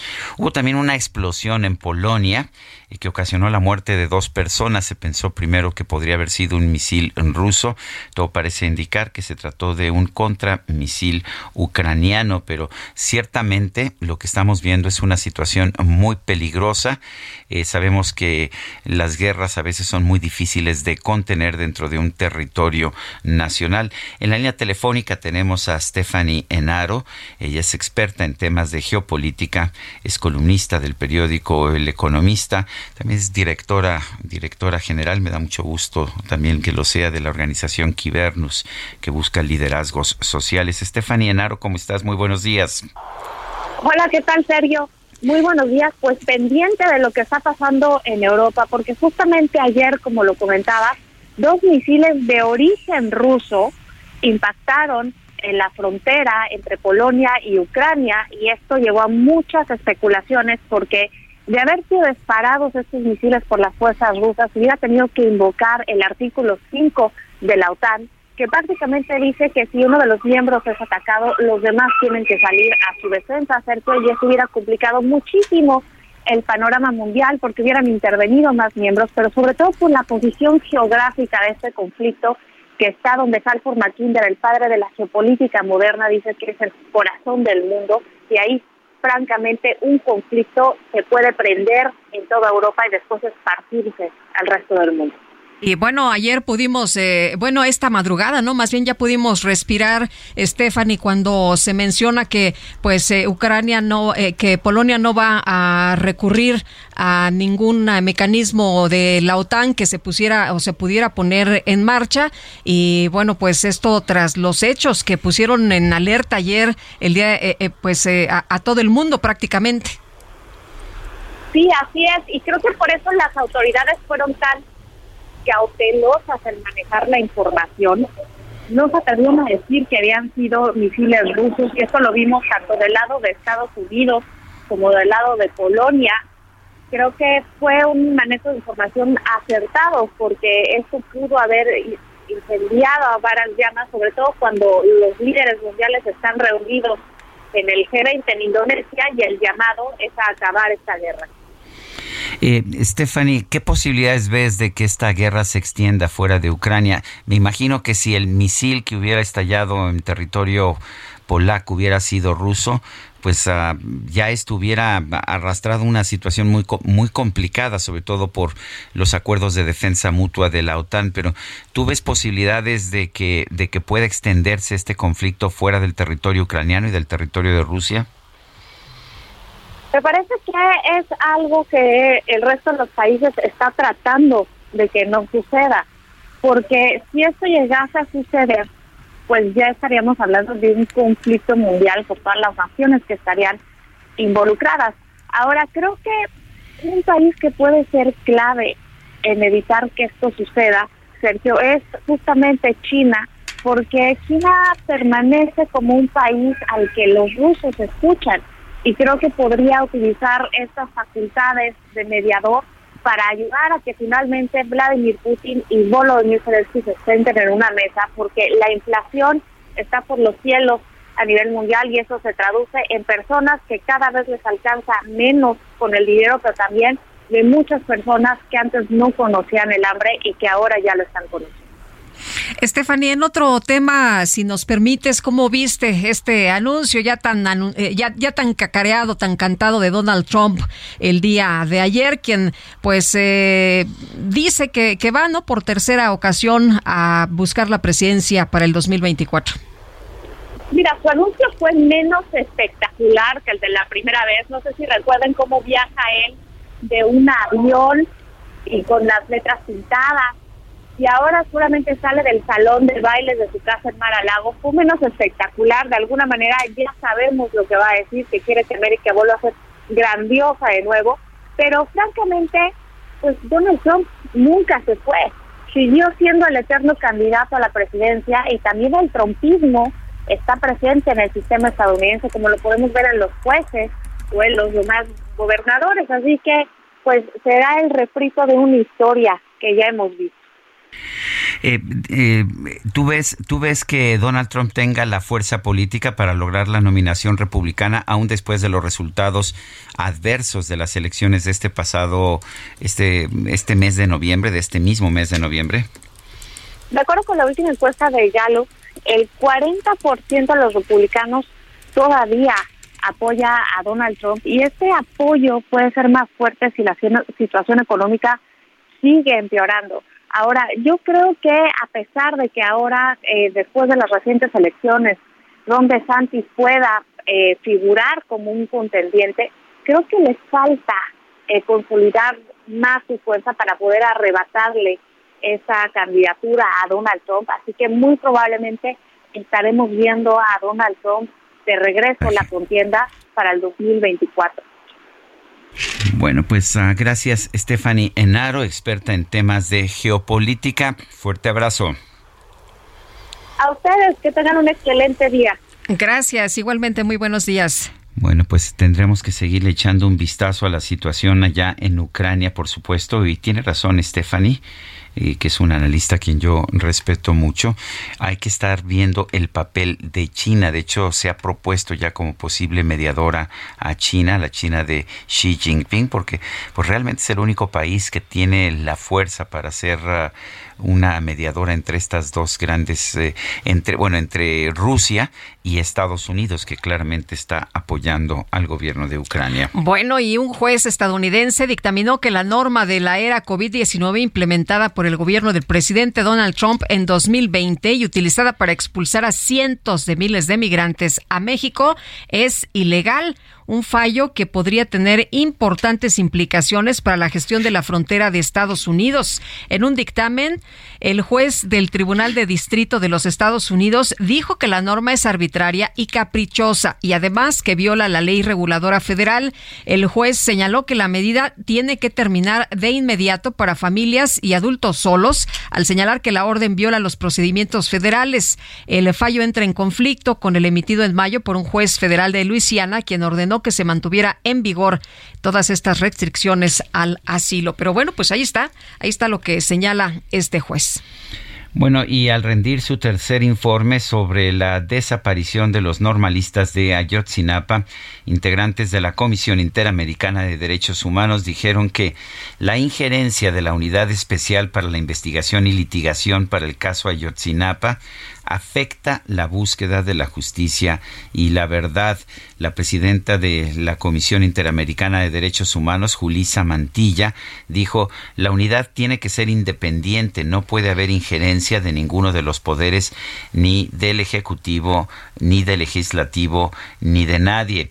En la presentación de este informe, los integrantes de la comisión dijeron que antes de la renuncia del fiscal Omar Gómez Trejo, esta unidad eh, unidad Especial para la Investigación y Litigación del caso Ayotzinapa levantó banderas de alerta sobre su autonomía Gómez Trejo renunció a la unidad y según versiones de algunos de los padres de, familia de, de Ayotzinapa, su salida se debió a que recibió amenazas del interior de la Fiscalía General de la República. El 6 de octubre fue relevado por Rosendo Gómez Piedra, exfuncionario del gobierno estatal de Tabasco y alguien muy cercano al presidente López Obrador. Y Gerardo Galicia, desde la zona oriente de la Ciudad de México, cuéntanos qué sucede. Así es, Lupita. Sergio, con información para nuestros amigos que van a utilizar el eje 8 sur, la calzada Ermita Iztapalapa. Ya tenemos problemas para superar Javier Rojo Gómez. También más adelante llegando a la calle de Estrella. Y un tramo complicado una vez que llegan al metro Atlalilco y hacia la zona de Sontronque con la avenida Tláhuac también un avance que ya en algunos tramos es completamente a vuelta de rueda, así que habrá que salir con varios minutos de anticipación. El eje 5 y el eje 6, que es una vía reversible de momento, no son opciones, llevan similares condiciones hacia la zona de la calzada de la Viga, del eje 3 Oriente, y si van a utilizar esta última arteria, el eje 3 Oriente, se mantiene con asentamiento en ambos sentidos, llegando al metro Escuadrón 201. Y por lo pronto, el reporte. Muy bien, gracias Gerardo. Hasta luego. Y vámonos al centro de la capital de la República, Javier Ruiz, adelante. Hola Sergio, ¿qué tal? Excelente mañana, Lupita. Tenemos justamente la información de la Avenida de los Insurgentes, donde ya también tenemos carga vehicular, al menos para quien se desplaza del eje 2 norte y esto en dirección hacia el entronque con el Paseo de la Reforma, más adelante para continuar hacia la glorieta de los insurgentes. El sentido opuesto incluso pues es una buena alternativa para quien transita sobre esta arteria y desea llegar hacia el circuito interior o bien para continuar a los ejes 3 y 4 norte. En general el avance es constante y paseo de la Reforma también ya con carga vehicular, al menos del circuito interior y para llegar a la columna del Ángel de la Independencia, más adelante también llegando a las inmediaciones de la cruce con la avenida los insurgentes. De momento, Sergio Lupita, el reporte que tenemos. Muy bien, gracias Javier Ruiz. Hola, buen día. Buenos días, Israel Lorenzana, por allá en Marina Nacional. Cuéntanos. Lupita, muchísimas gracias. Pues ya hay algunos asentamientos para nuestros amigos que van con dirección hacia Río San Joaquín. Esto a partir de la zona del circuito interior. En los cruces marcados con semáforo, los vehículos tienden a detenerse. No hay que pensar en alternativas, ya que superando precisamente la México-Tacuba y por supuesto también la zona de Mariano Escobedo, la circulación mejora. Sergio Lupita, la información que les tengo. Gracias, Israel. Hasta luego. Bueno, pues son las 8, las 8 de la mañana con 53 minutos. Quiero recordarle, quiero recordarle nuestro número para que nos mande mensajes de WhatsApp. Es el 55 2010 96 47. Esto puede, puede mandarnos usted mensajes de WhatsApp tanto de voz como de texto. También nos puede usted seguir en Twitter. Nuestra cuenta es arroba Sergio y Lupita. También le recomiendo seguir a El Heraldo de México en la cuenta arroba Heraldo de México. Guadalupe Juárez y Sergio Sarmiento estamos precisamente aquí en El Heraldo Radio.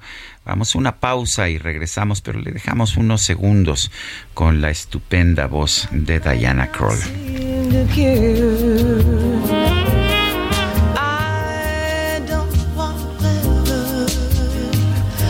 I never want to work that hard. Mm, I just want someone that I can talk to. I want you just the way you are.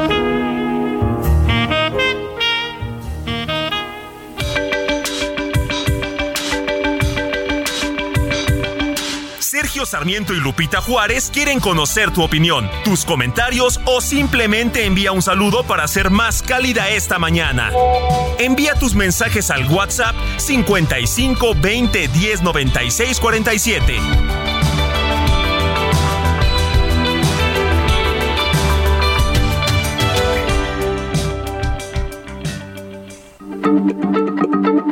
Heraldo Radio, la H se lee, se comparte, se ve y ahora también se escucha.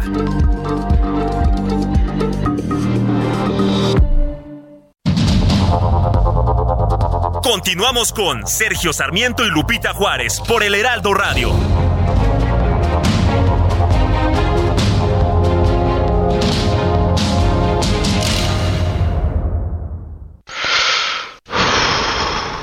El 12 de noviembre se conmemora el Día Mundial contra la Neumonía, una enfermedad que cobra miles de vidas en México al año, especialmente en niños y personas mayores. Hoy es posible prevenirla gracias a las vacunas. Consulte con su médico sobre las recomendaciones de vacunas disponibles. Porque cuando prevenimos, respiramos tranquilos. Sobre los esquemas de vacunación, consulte a su médico. Un mensaje de Pfizer con autorización 22330021B0812. Fly me to the moon. Let me play among the stars. Let me see what spring is like on Jupiter and Mars. In other words, hold my hand. In other words, darling, kiss me. My life with song. Let me sing forevermore. You are all Bueno, pues estoy, este, estamos escuchando Fly Me to the Moon en la voz de Diana Kroll. Y di, estoy extasiado, lo que ibas a decir.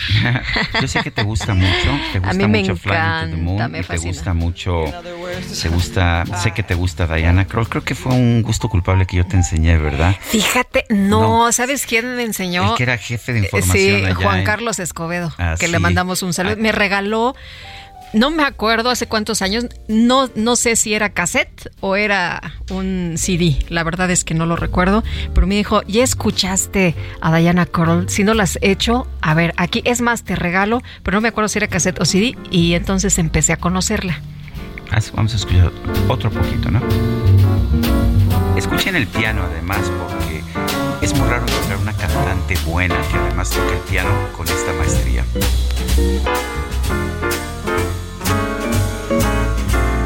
Pues qué bonito y esta una de mis favoritas. Oye, nos dice Juventino Anaya, hola, buenos días, Sergio Lupita, soy seguidor de AMLO y creo que respeto a los seguidores del PRI, del PAN, Naranja, Violeta, etcétera. Tendrán sus razones para ponerle veladoras y me caen mal los verdes que se rasgan las vestiduras y desde Apodaca los saludo, Juventino Anaya. Gracias, don Juventino. Dice otra persona, mis queridos amigos, con gusto los saludo y en verdad que entre tanta información, alguna muy corriente y vulgar, ustedes son un oasis. Qué excelente cantante, excelente voz, arreglos y canciones.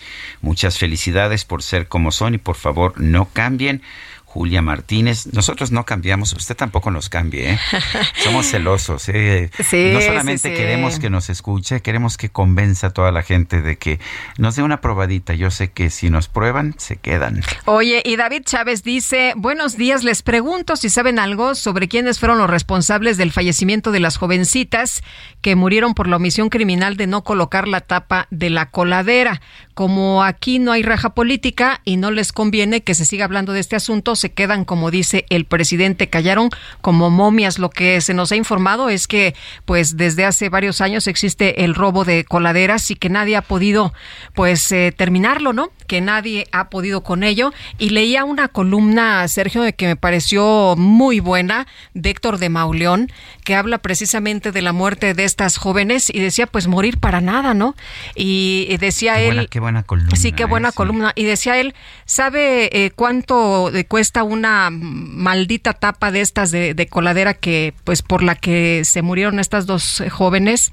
250 pesos. Esto es lo que reciben, cuesta, eh, pesa 50 kilos y reciben 250 pesos. Eso costaba la vida de estas de estas dos mujeres, de estas dos jóvenes. Y bueno, esa es una parte, ¿no? La otra es, a ver, la labor de la policía y la labor de, pues, quienes se supone que tienen que estar atentos vigilando que todo funcione bien en la ciudad. Pero bueno, pues ahí está. Son las 9 de la mañana con 5 minutos. En Soriana, este super fin lo damos todo. Smart TV JBC 4K de 70 pulgadas a 10,990 pesos en un solo pago. Y Smart TV LG 4K de 50 pulgadas a 6,990 pesos en un solo pago. Soriana, la de todos los mexicanos. Solo noviembre 16. Consulta modelo participante. Aplica restricciones. 9 con 5, vamos a un resumen de la información. Desde Palacio Nacional, el presidente López Obrador anunció que el próximo domingo, el 27 de noviembre, él va a encabezar una marcha del Ángel de la Independencia al Zócalo de la Ciudad de México con motivo del cuarto aniversario de su gobierno. El domingo 27. Usted a partir, no vamos a empezar a reunir a las 9 para que no nos pegue mucho el sol, pero desde el Ángel. ¿Usted va a marchar usted? Yo voy a marchar. El informe, cuatro años de transformación, para este, ver también si la gente está contenta con la transformación, o sea, si vamos bien. ¿Es una muestra de músculo, presidente? No, es que íbamos a hacer de todas maneras el informe. El presidente López Obrador también reiteró que va a seguir luchando para garantizar la democracia en México, aun si se rechaza la reforma constitucional en materia electoral. Si se rechaza la reforma constitucional en materia democrática, porque es muy necesaria, vamos a seguir luchando. ¿Por qué es muy importante?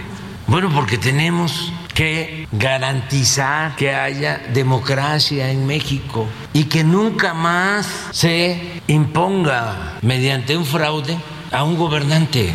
Porque no estamos hablando de un país en donde nunca o muy pocas veces ha habido fraude. Estamos hablando de un país, desgraciadamente, en donde ha sido una constante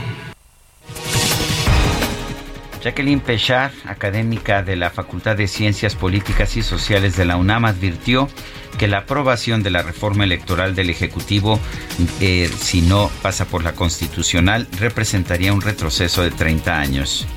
Lo que quiere es modificar el proceso de nombramiento de los consejeros electorales y quiere modificar la integración del Congreso y eso está en la Constitución si se fuera por la vía de una reforma a la ley, lo que estaría haciendo era clara, sería claramente violando la Constitución.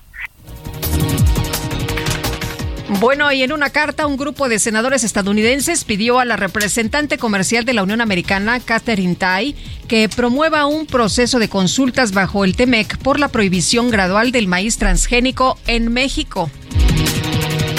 Jens Stoltenberg, secretario general de la OTAN, la Organización del Tratado del Atlántico Norte, señaló que la explosión registrada este martes en territorio polaco pudo ser causada por el sistema de defensa antiaérea de Ucrania. El empresario Elon Musk anunció que el próximo 29 de noviembre Twitter va a relanzar su esquema de suscripción mensual para garantizar que el mecanismo sea sólido como una roca supérame y deja hablar mal de mí. Tienes que saber perder, igualito que sabes. ¿Cómo estuvo? Ya supérame, tienes que saber perder. Bueno, pero los políticos. Esa le gusta al presidente, ¿no? Le gusta mucho. los políticos mexicanos. Pero el presidente la cantó el otro día, ¿no? ya supérame. Bueno, pero se le olvidó la parte de este aprende a aprende a perder, pero en fin, la banda de música regional mexicana Grupo Firme anunció que el próximo 21 de noviembre va a encabezar el espectáculo de medio tiempo en el partido de la NFL en el Estadio Azteca entre los 49 de San Francisco y los Cardenales de Arizona. No han dado a conocer más detalles del evento, pero muchos internautas felicitaron ya a la banda por este logro. Ya, ya superan. El amor inspira nuestras acciones por México. Reforestando la tierra, reciclando, cuidando el agua, impulsando a las mujeres y generando bienestar en las comunidades. Juntos somos Coca-Cola y contigo el amor multiplica. Por fin buenas noticias.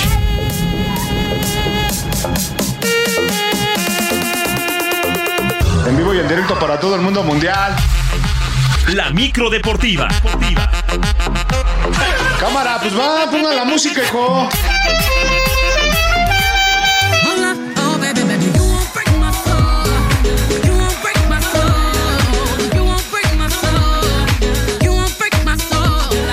Nosotros aquí en la cabina, mi querido Julio Romero, con todo y la micro deportiva. ¿Cómo estás? Muy bien, muy bien, Guadalupe. Sergio, muy buenos días. Híjole, ya se quejaron de mi selección musical, pero mira, siempre hay una esperanza. Amy Shehoa dice, con todo respeto para mi queridísimo Sergio, tu selección musical de hoy, en vez de relajar, da sueño.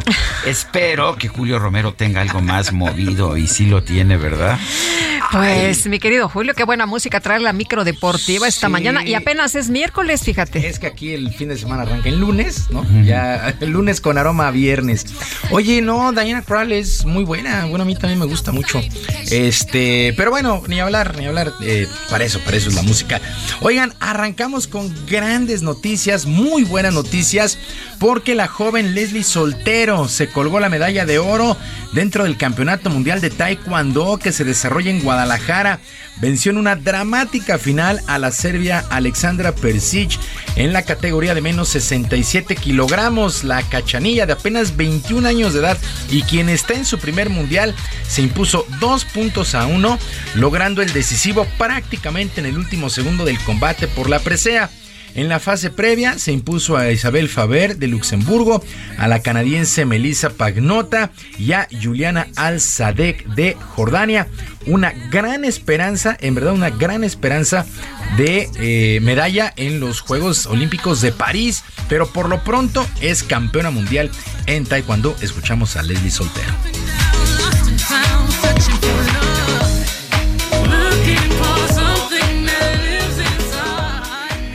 Les digo que estoy muy feliz, contenta, agradecida, honrada de estar aquí en México con ustedes. Sentir a México apoyarme, gritar, que me levantaran el ánimo, ayudó mucho y muy contenta.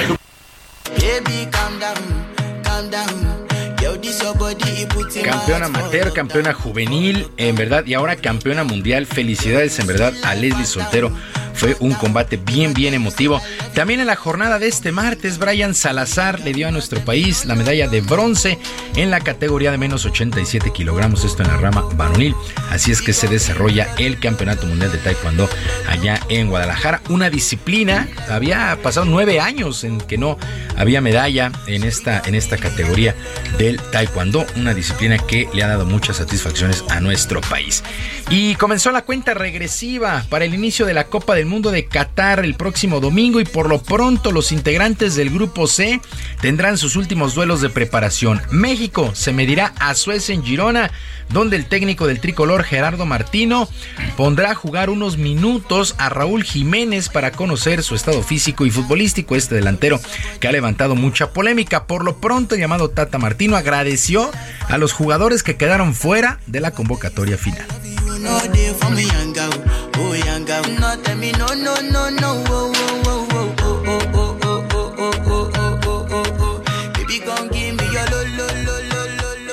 A los cuatro porque lo, lo que han hecho, la predisposición eh, tanto de Jesús como Eric de integrarse casi al inicio de todo esto y pelearla sabiendo de sus pocas posibilidades y lo de Santi y Diego, el hecho de incluso venir hasta acá sabiendo que estaban fuera de la lista es este, solo digno de agradecimiento.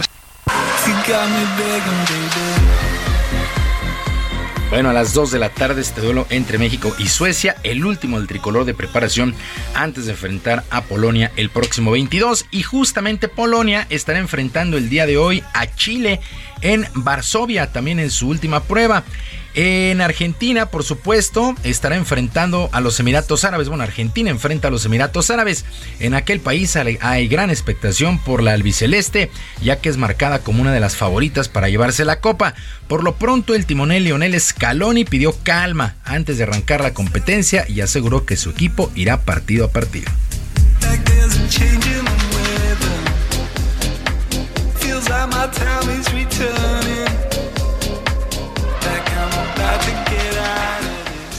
El fútbol es impredecible, es un, es un juego tan lindo pero tan impredecible y a veces tan injusto que no, no vale la pena prometer nada. Sí, eh, lógicamente eh, esta generación, estos jugadores que han estado con nosotros siempre han mantenido una manera de jugar, la vamos a seguir teniendo A partir de ahí, eh, lógicamente, después está el rival y está que te acompañe en algún momento la, la suerte, porque un mundial es fundamental.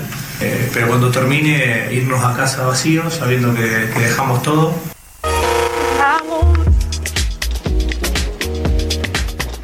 Bueno, pues así las cosas. Argentina estará enfrentando el día de hoy a los Emiratos Árabes Unidos, duelo de preparación.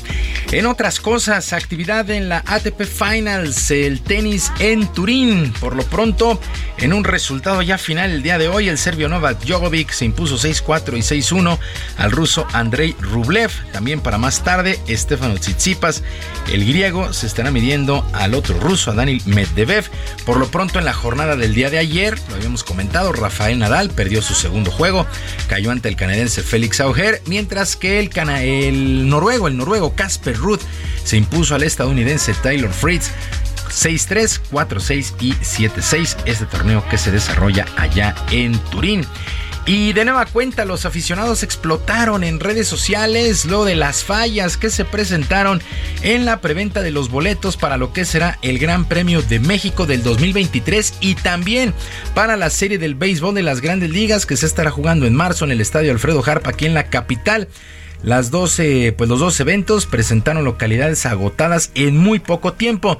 Todavía con la adrenalina de lo que fue la carrera del pasado fin de semana en Brasil y con la polémica de la escudería Red Bull, miles de aficionados buscaron una entrada para el próximo año sin éxito y culparon a la empresa responsable de la venta de tener muchas fallas al momento de la compra. El Gran Premio de México se correrá del 27 al 29 de octubre en el Autódromo de los Hermanos Rodríguez y repito la serie del béisbol de las Grandes Ligas que estará jugándose en marzo en el Alfredo Harp con los Padres de San Diego. También, también muchas, pero muchísimas muchísimas, muchísimas fallas y misteriosamente, pues ya los revendedores tenían todas las localidades en sus manos. Sergio Lupita, amigos del auditorio, la información deportiva este miércoles. Les recuerdo nuestras vías de comunicación en Twitter. Estoy en arroba jromerohb, arroba jromerohb, además de El Barrio Deportivo en YouTube de lunes a viernes a las 7 de la noche. Que tengan un extraordinario miércoles. Gracias, mi querido Julio Romero. Muy buenos días. Buenos días.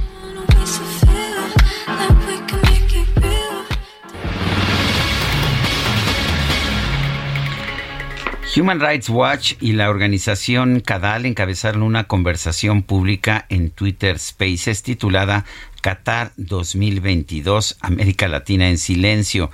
Expusieron violaciones a los derechos humanos en la sede mundialista y el silencio de las asociaciones latinoamericanas eh, especializadas en derechos humanos. Santiago Mena es asistente de investigación de Human Rights Watch, lo tenemos en la línea telefónica.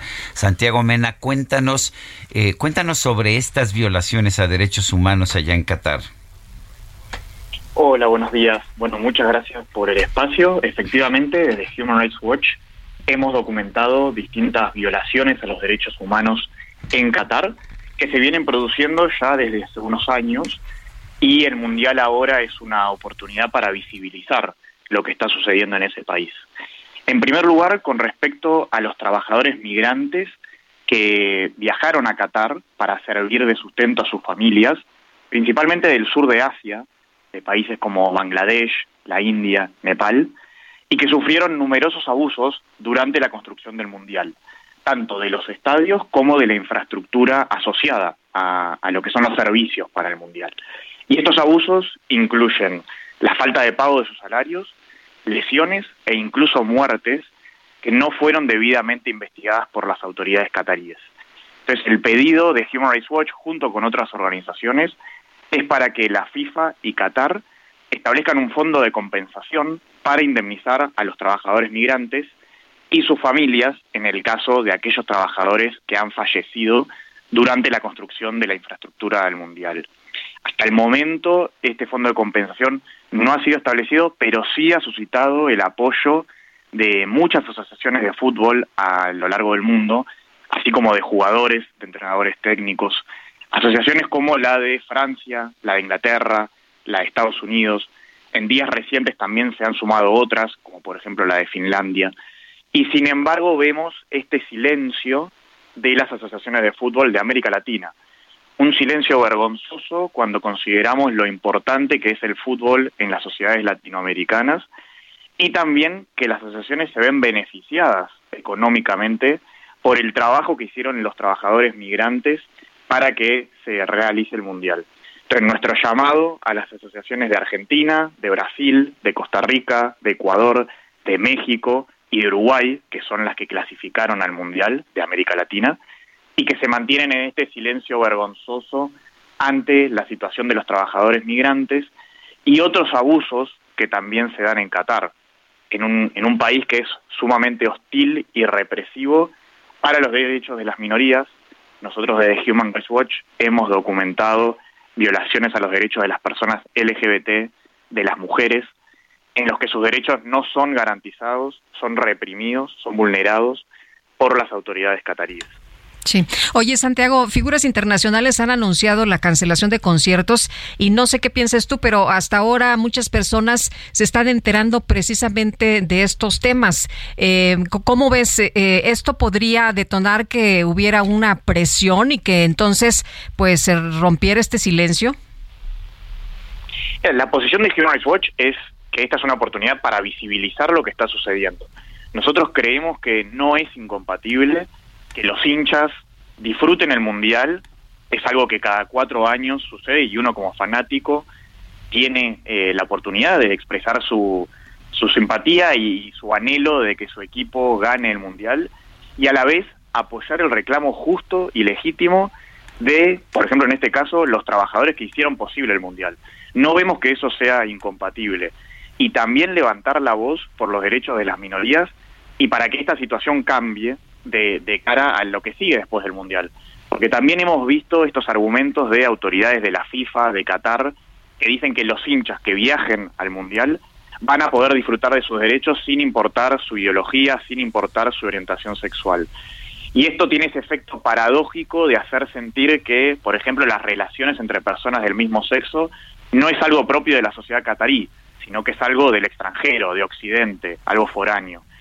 Pero sin embargo, esto genera un efecto aún más hostil y más represivo sobre las personas LGBT que viven en Qatar y que van a ser quienes van a seguir en el país una vez que termine el Mundial.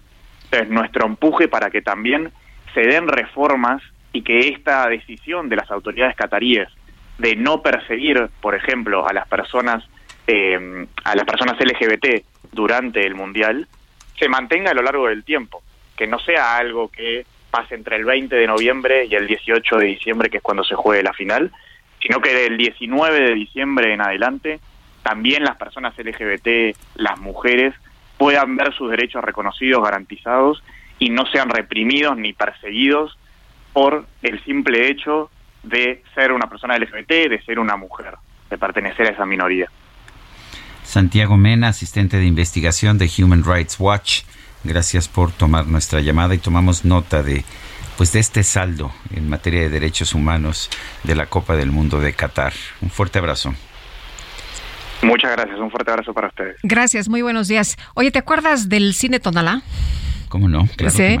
Pues este resulta que ya lo habían asaltado hace unos añitos. Lo agarraron de cliente, ¿verdad? Sí, otra vez, fíjate, un grupo de asaltantes irrumpió la noche de este martes en el cine Tonalá, que está ahí en la colonia Roma Sur de la Ciudad de México, y pues ya sabes, se llevó pertenencias de algunos de los comensales. Los hechos ocurrieron a las 21:45 cuando se llevaba a cabo un evento promocional de plataforma de, de cine movie, ahí en el área de restaurante que estaba abierta al público, y de acuerdo con las víctimas fueron cinco hombres armados, imagínate nada más. El lugar estaba lleno, alrededor de 30 personas, de las cuales no todas fueron asaltadas. Los asaltantes salieron del establecimiento, caminaron sobre Tonalá hacia la calle de Yucatán. En menos de cinco minutos habrían llegado patrullas, pero se retiraron aparentemente para buscar por la zona al grupo de delincuentes. Policías de seguridad ciudadana y paramédicos de protección civil y del escuadrón de rescate brindaron apoyo a los afectados. No es la primera vez que los clientes del cine Tonalá son asaltados. En 2010 pues ya les habían echado por ahí una visitada. Vamos a una pausa y regresamos.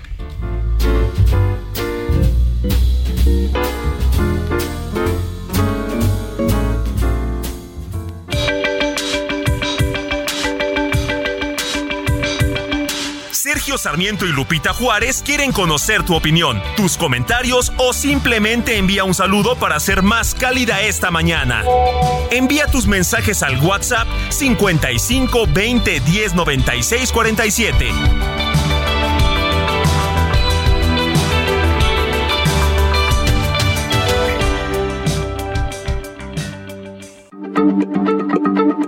Heraldo Radio, la H se lee, se comparte, se ve y ahora también se escucha.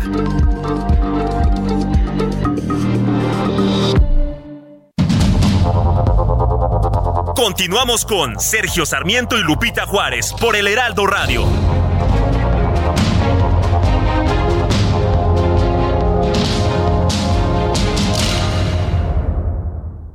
En Soriana, este super fin lo damos todo. Aprovecha el 2x1 en toda la ropa interior. Sí, 2x1 en toda la ropa interior. Y 25% de descuento en las marcas Daewoo, Julia y Midea. Sí, 25% de descuento. Soriana, la de todos los mexicanos. A noviembre 17, excepto Ilusión, Urbanation y Bazarel. Aplica restricciones.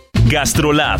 Historia, recetas, materia prima y un sinfín de cosas que a todos nos interesan.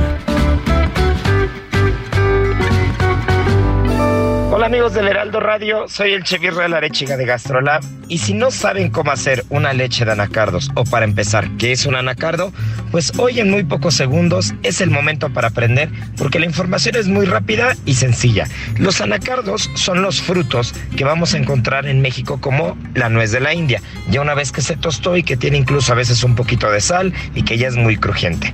Bueno, pues si ustedes ponen esta nuez de la India que no tenga sal evidentemente o el anacardo como tal el fruto fresco, lo ponen a remojar en agua durante toda la noche y posteriormente al día siguiente lo licuan y lo cuelan, vamos a tener cómo se hace la leche de la nuez de la India o del anacardo. Y ahora sí de ahí vamos a partir para poder hacer muchas preparaciones sencillas, sanas y sobre todo muy diferentes, ya sea para hidratar chía, para hidratar avena, para hidratar arroz, para hacer un licuado, para hacer un smoothie, para, para cualquier cosa, la verdad es que es un espectáculo, incluso para un café de algona, que ya les daré esa receta. Así que bueno, si no saben más, vayan a gastrolabweb.com y ahí encuentran todo. No te pierdas lo que Total Play tiene para ti este buen fin. Contrata ahora y llévate 150 canales, 100 en HD para que veas tus programas favoritos, 50 megas extra para navegar a toda velocidad, un servicio de TV adicional por 4 meses y por tiempo limitado recibe un Wi-Fi Pro sin costo. ¿Ves? Esta es una promo que sí es promo. Cámbiate ya y vive la experiencia Total Play. Jingle bells, jingle bells, jingle all the way. Oh, what fun it is to ride in a one horse open sleigh. No te burles, Guadalupe. Yo sé que es una canción que se ha convertido en un lugar común, pero escucha este bello arreglo de Jingle Bells de Diana Crow. Dashing through the snow. Oye, les- le queman las ansias a nuestros compañeros ya para que sean las navidades. No, hombre, están, están mostrando algunos, algunos de los eh, de los despliegues de virtuosismo de esta cantante y pianista canadiense, Diana Kroll. No es que, no es que estén ya esperando. el Se les regalo. queman las habas. No es que estén esperando el regalo navideño, ¿eh? No es para nada. Tampoco el aguinaldo, ¿eh? Tampoco. Ah, no. Ay, ay, ay, bueno. Este, el, el mun- la vida en tres quincenas, ¿no? Nos faltan. Bueno, nos dice Antonio Darbart, eh, Sergio Lupita, el disco navideño de Diana es excelente Es- y uno que nunca falta en la celebración. Un gran abrazo. Y dice Alejandro Gómez Ruiz, Lupita y Sergio, que disfruten de un excelente día. Nuestro presidente no tiene remedio. Vamos a esperar para comparar los acarreados y los que fueron por convicción. Fíjate que escribe Juan Ortiz en eh, su cuenta de Twitter, tu éxito lo mides por el número de personas que entran al zócalo, pero no por el número de personas que salen de la pobreza. Bueno, Juan Ortiz, eh, muchacho joven, ¿eh? muy Sí, brillante, que sí, estaba sí. yo también siguiendo en Twitter. Pues interesante, ¿no? Lo que plantea. Dice, dice otra persona, Lupita Juárez y Sergio, siempre los escucho desde la otra estación, excelente programa y muy profesionales ustedes y todo su equipo.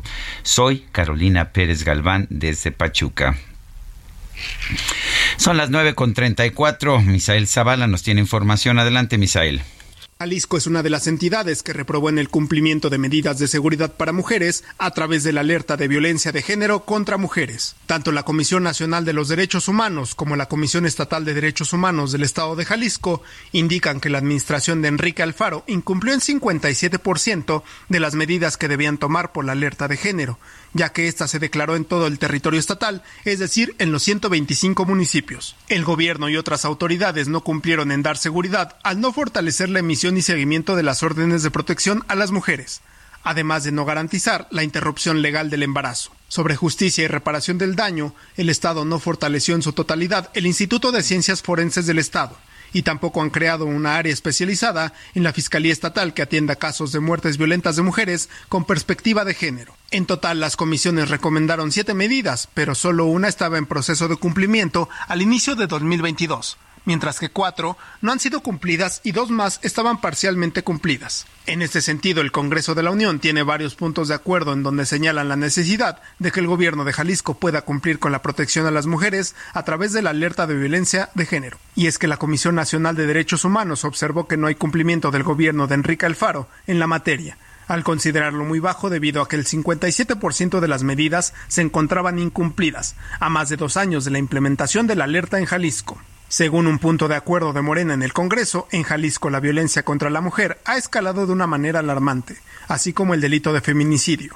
Cifras de la Fiscalía del Estado precisan que los delitos de feminicidio aumentaron en 126% durante el año 2021, en comparación con el último año de la administración anterior, al reportarse 68 casos de feminicidios en el 2021 frente a los 30 casos reportados en el 2018. Reportó para el Heraldo Media Group Misael Zavala. Gracias, Misael. Son las 9 con 36. En Soriana, este super fin lo damos todo. Aprovecha 30% de descuento en toda la ropa exterior de invierno, en todo el departamento de blancos y en todos los artículos navideños. Sí, 30% de descuento. Soriana, la de todos los mexicanos. A noviembre 17, excepto Nochebuenas y Pinos Naturales. Aplique restricciones.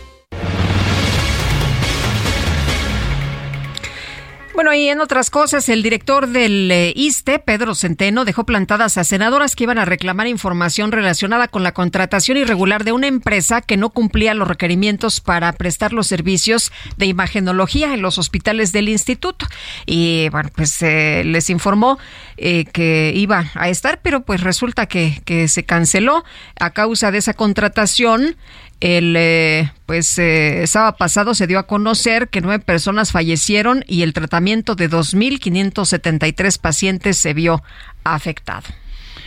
Son las nueve con treinta y siete. Eh, tenemos en la línea telefónica a Santiago Taboada. Él es alcalde de Benito Juárez. Hoy va a presentar su informe de gobierno. Santiago, buenos días. Gracias por tomar nuestra llamada. Cuéntanos un poco qué, qué, dónde vas a dar el informe, qué, cuáles son algunos de los elementos que vas a dar a conocer. Primero, muchas gracias, Sergio Lupita, por, la, por el espacio. Pues efectivamente, hoy estaremos en la esplanada de la alcaldía dando a conocer nuestro informe de actividades pues primero que nada, los, estos resultados, que en primerísimo lugar eh, queremos destacar el tema relacionado a la seguridad.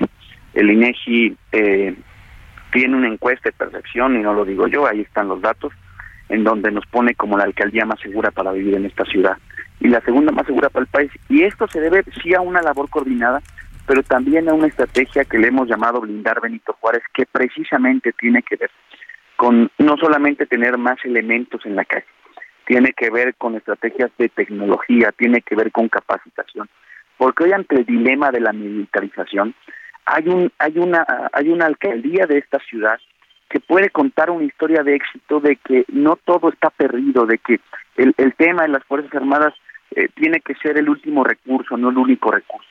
Nuestro planteamiento también en función de cómo después de una pandemia nos volvimos la alcaldía que mejor reactivación económica tuvo, precisamente porque desde la pandemia fuimos apoyando a las pequeñas y medianas empresas, cosas que no hizo el gobierno. Dejó cerrar las cortinas aquí en Benito Juárez con salarios solidarios, con apoyos directos a estas a estas empresas, para, a estas pequeñas y medianas empresas para que no cerraran, logramos que precisamente saltando el bache de la pandemia y con, por supuesto con muchas todavía necesidades, no, no fuera tan dura esta reactivación económica que, que hemos y que estuvimos planteando. O sea, Santiago, sí hay trabajo y se puede comprobar el avance. No, no es eh, como, pues eh, estamos acostumbrados, ¿no? Que luego nos presumen muchas cosas y, y, luego resulta que son puras flores. Tú nos dices, a ver, aquí hay información, aquí hay datos, está el INEGI, hay cifras. Y sobre todo porque sé que todos eh, terminamos en una guerra de cifras. Pero quiero decirte, Lupita, que no hay no hay mejor resultado en materia de seguridad que, la percepción de los ciudadanos. ¿Por qué? Porque yo te puedo decir eh, porcentajes de disminución, pero si la gente en Benito Juárez no se siente segura, lo va a decir. Y hoy la gente en Benito Juárez se siente segura, hoy la gente en Benito Juárez este, lo está diciendo. Hoy se siente más segura en su alcaldía que cuando sale de ella.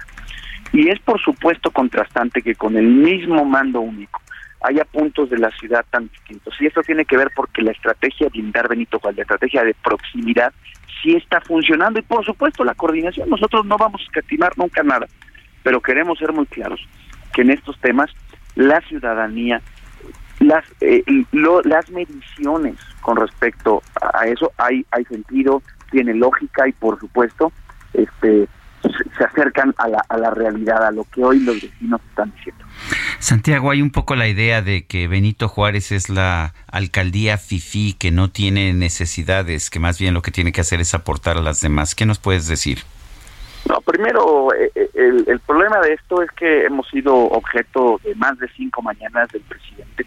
Lo que pasa es que nosotros hemos construido una alcaldía y la alcaldía menos desigual de este país no es un tema, ni siquiera somos la alcaldía más rica, ¿no? Somos la alcaldía más, más igualitaria.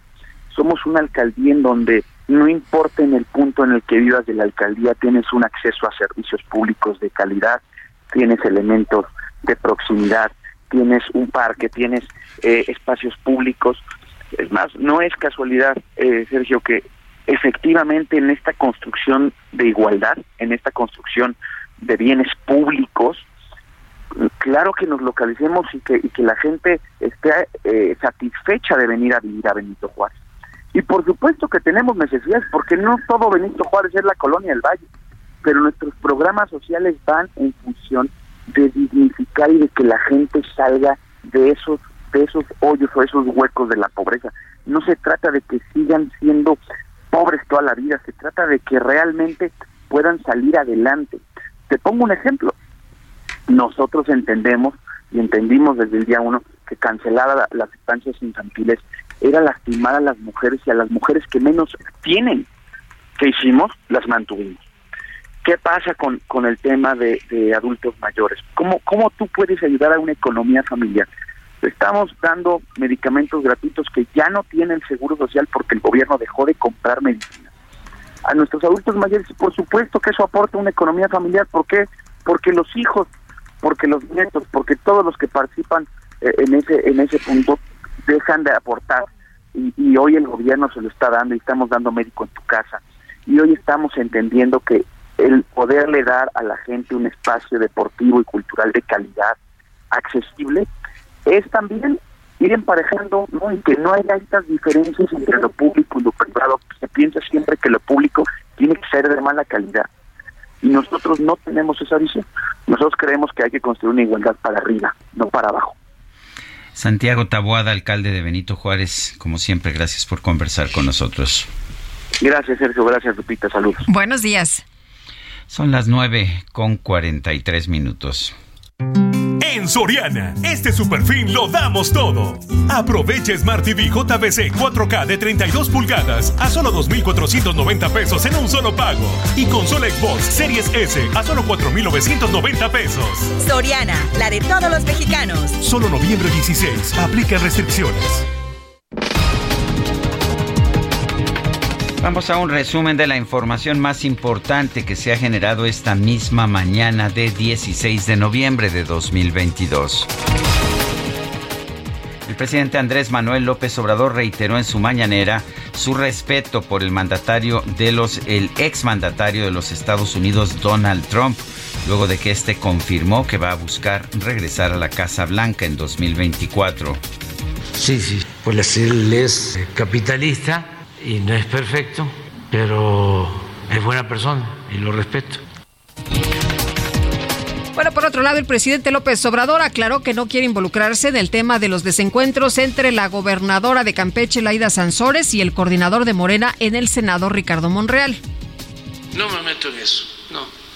Este, y tampoco me preocupa, porque eh, ya hay un pueblo muy politizado y muy unido. A veces los dirigentes no quieren aceptar esa nueva realidad ya no son tan importantes los dirigentes.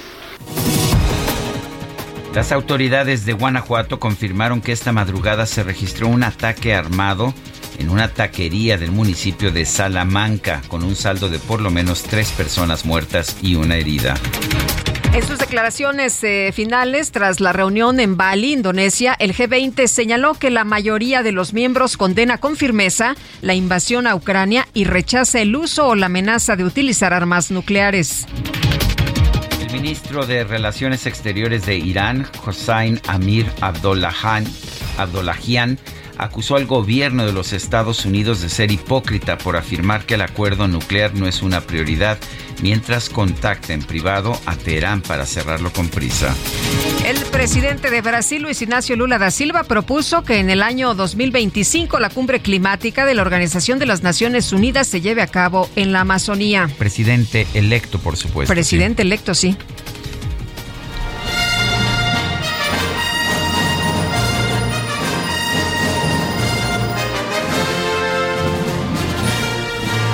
La NASA informó que esta madrugada lanzó con éxito la misión no tripulada Artemis 1 desde el Centro Espacial Kennedy de Cabo Cañaveral en la Florida. Esta misión tiene como objetivo preparar el camino de exploración lunar para el envío de astronautas. El lanzamiento ya había sido retrasado cuatro veces, dos por razones técnicas y dos por causas meteorológicas. Chubaca está de plácemes.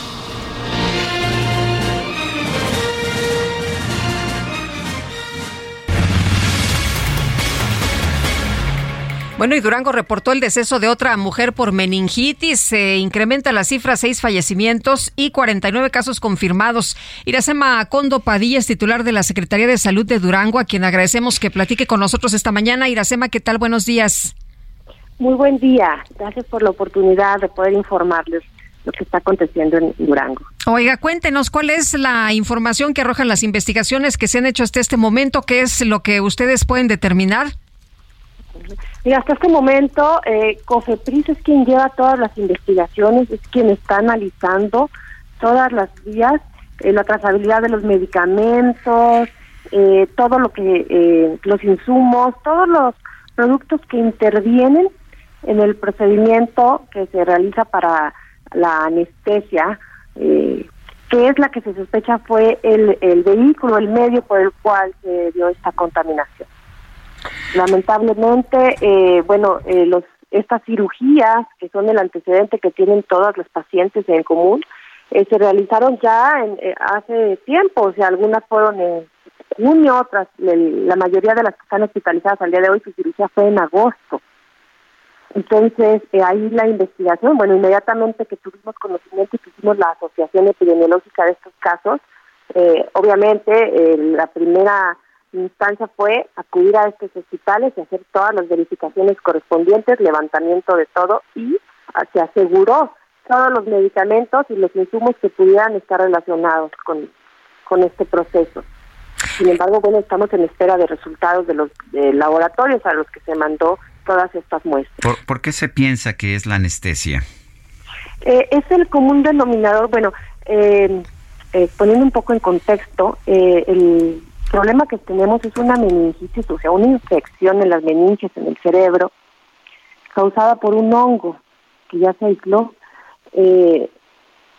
Aquí el antecedente en común de todos los pacientes es que se sometieron a una cirugía con un, ah, el tipo de anestesia que les aplicaron es una, un bloqueo regional.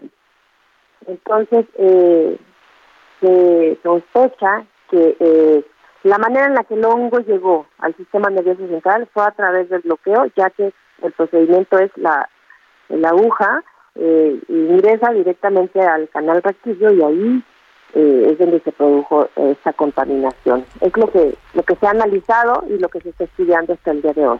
¿El contagio solamente o el problema solamente ha sido en los hospitales privados? Así es, esa es otra de las características. Todas las pacientes hasta el día de hoy confirmadas, todas, se realizaron el procedimiento en algún hospital privado. La mayoría en uno solo, pero también tenemos algunas otras que acudieron a otros hospitales. En total, hasta el día de hoy hay cinco hospitales implicados en esta investigación. Bueno, pues eh, ¿cuándo, ¿cuándo, tendrán los resultados suficientes como para saber, para detectar las causas y saber qué viene ahora, qué medidas hay que tomar? Eh, claro, estamos esperando los resultados de COFEPRIS. Eh, calculan que estos eh, resultados se tienen de tres a cuatro semanas. Sin embargo, bueno, se han estado mandando muestras de todos los insumos y todo lo que implica el bloqueo. ¿No? Entonces, bueno, aún no tenemos una fecha para entrega de resultados, sin embargo, eh, todo esto, toda esta investigación, repito, se ha llevado a cabo por parte de COFEPRIS y aquí en el Estado. Muy bien, pues Iracema Acondo, gracias por platicar con nosotros esta mañana. Muy buenos días. A sus órdenes, buenos días. Son las 9.51, vamos a un recorrido informativo por el país. Empezamos con Gabriela Montejano, allá en Guanajuato. Adelante, Gabriela.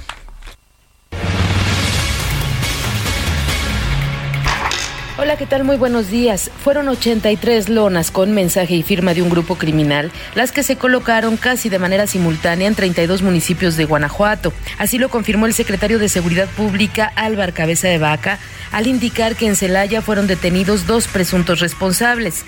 Al asegurar que todas las lonas fueron retiradas en menos de un minuto, el funcionario resaltó que la investigación de la colocación será competencia de la federación. Hasta aquí mi reporte. Vamos ahora con mi compañero Carlos Navarrete hasta Puebla. Sergio Lupita, buenos días. Informarles que los cuerpos sin vida de dos hombres y dos mujeres originarios de Puebla estaban degollados y presentaban huellas de tortura fueron localizados la noche de lunes en una comunidad del municipio de Guamoxitlán, en la montaña de Guerrero. De acuerdo con un reporte de la Fiscalía General del Estado, los cuerpos fueron encontrados en el paraje de El Terrero, en la comunidad de Gilotepec, ubicado entre los límites de Puebla y Guerrero.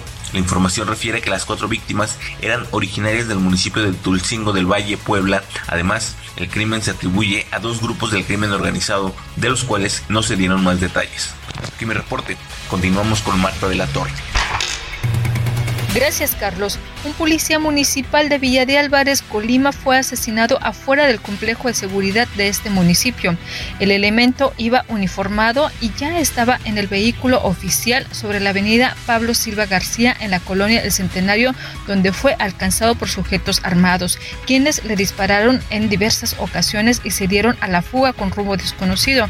En tanto, la víctima quedó sin vida en el interior de la unidad, según lo confirmó posteriormente los paramédicos de la Cruz Roja, quienes acudieron al sitio.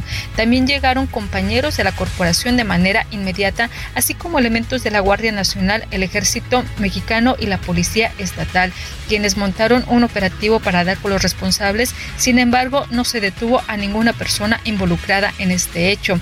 El lugar fue resguardado para levantar los indicios e iniciar la carpeta de investigación. Cabe destacar que este elemento es el número 16 en lo que va del año en Colima. De esto estos cinco han sido elementos de la Policía Municipal de Villa de Álvarez, cuatro de la Policía Estatal, tres de la Fiscalía General del Estado, dos de Manzanillo, uno de Armería y uno de Tecomán. Hasta aquí la información desde Colima. Gracias. Pues ahí está la información de eh, que ha surgido en los distintos rincones de nuestro país. Escucha la melodía que nos escogieron para despedir. No es que estén adelantando vísperas, ¿eh? A ver.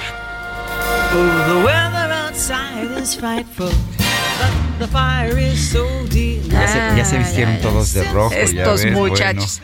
Y este, bueno, el DJ Kike se puso una almohada en el... Ah, no, no es una almohada, perdón. Disculpa. Oye, yo te, yo te tengo un Grinch así chiquito. Ah, sí, De, regalo, gracias. Gracias. Te lo traigo, así no se me olvida mañana. Bueno, muy bien. Digo, ya que estamos tan adelantados, ¿no? ¿Qué crees que se nos acabó el programa, Lupita? ¿Tan rápido? Sí, bueno, pues apenas que la estábamos gozando un montón. Apenas. Que la pasen todos muy bien, disfruten este día y nos escuchamos mañana en punto de las 7. Hasta mañana, gracias de todo corazón.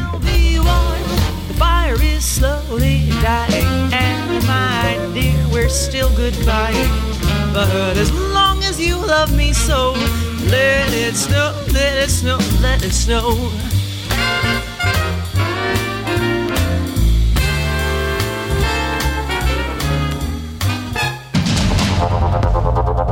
Heraldo Media Group presentó Sergio Sarmiento y Lupita Juárez.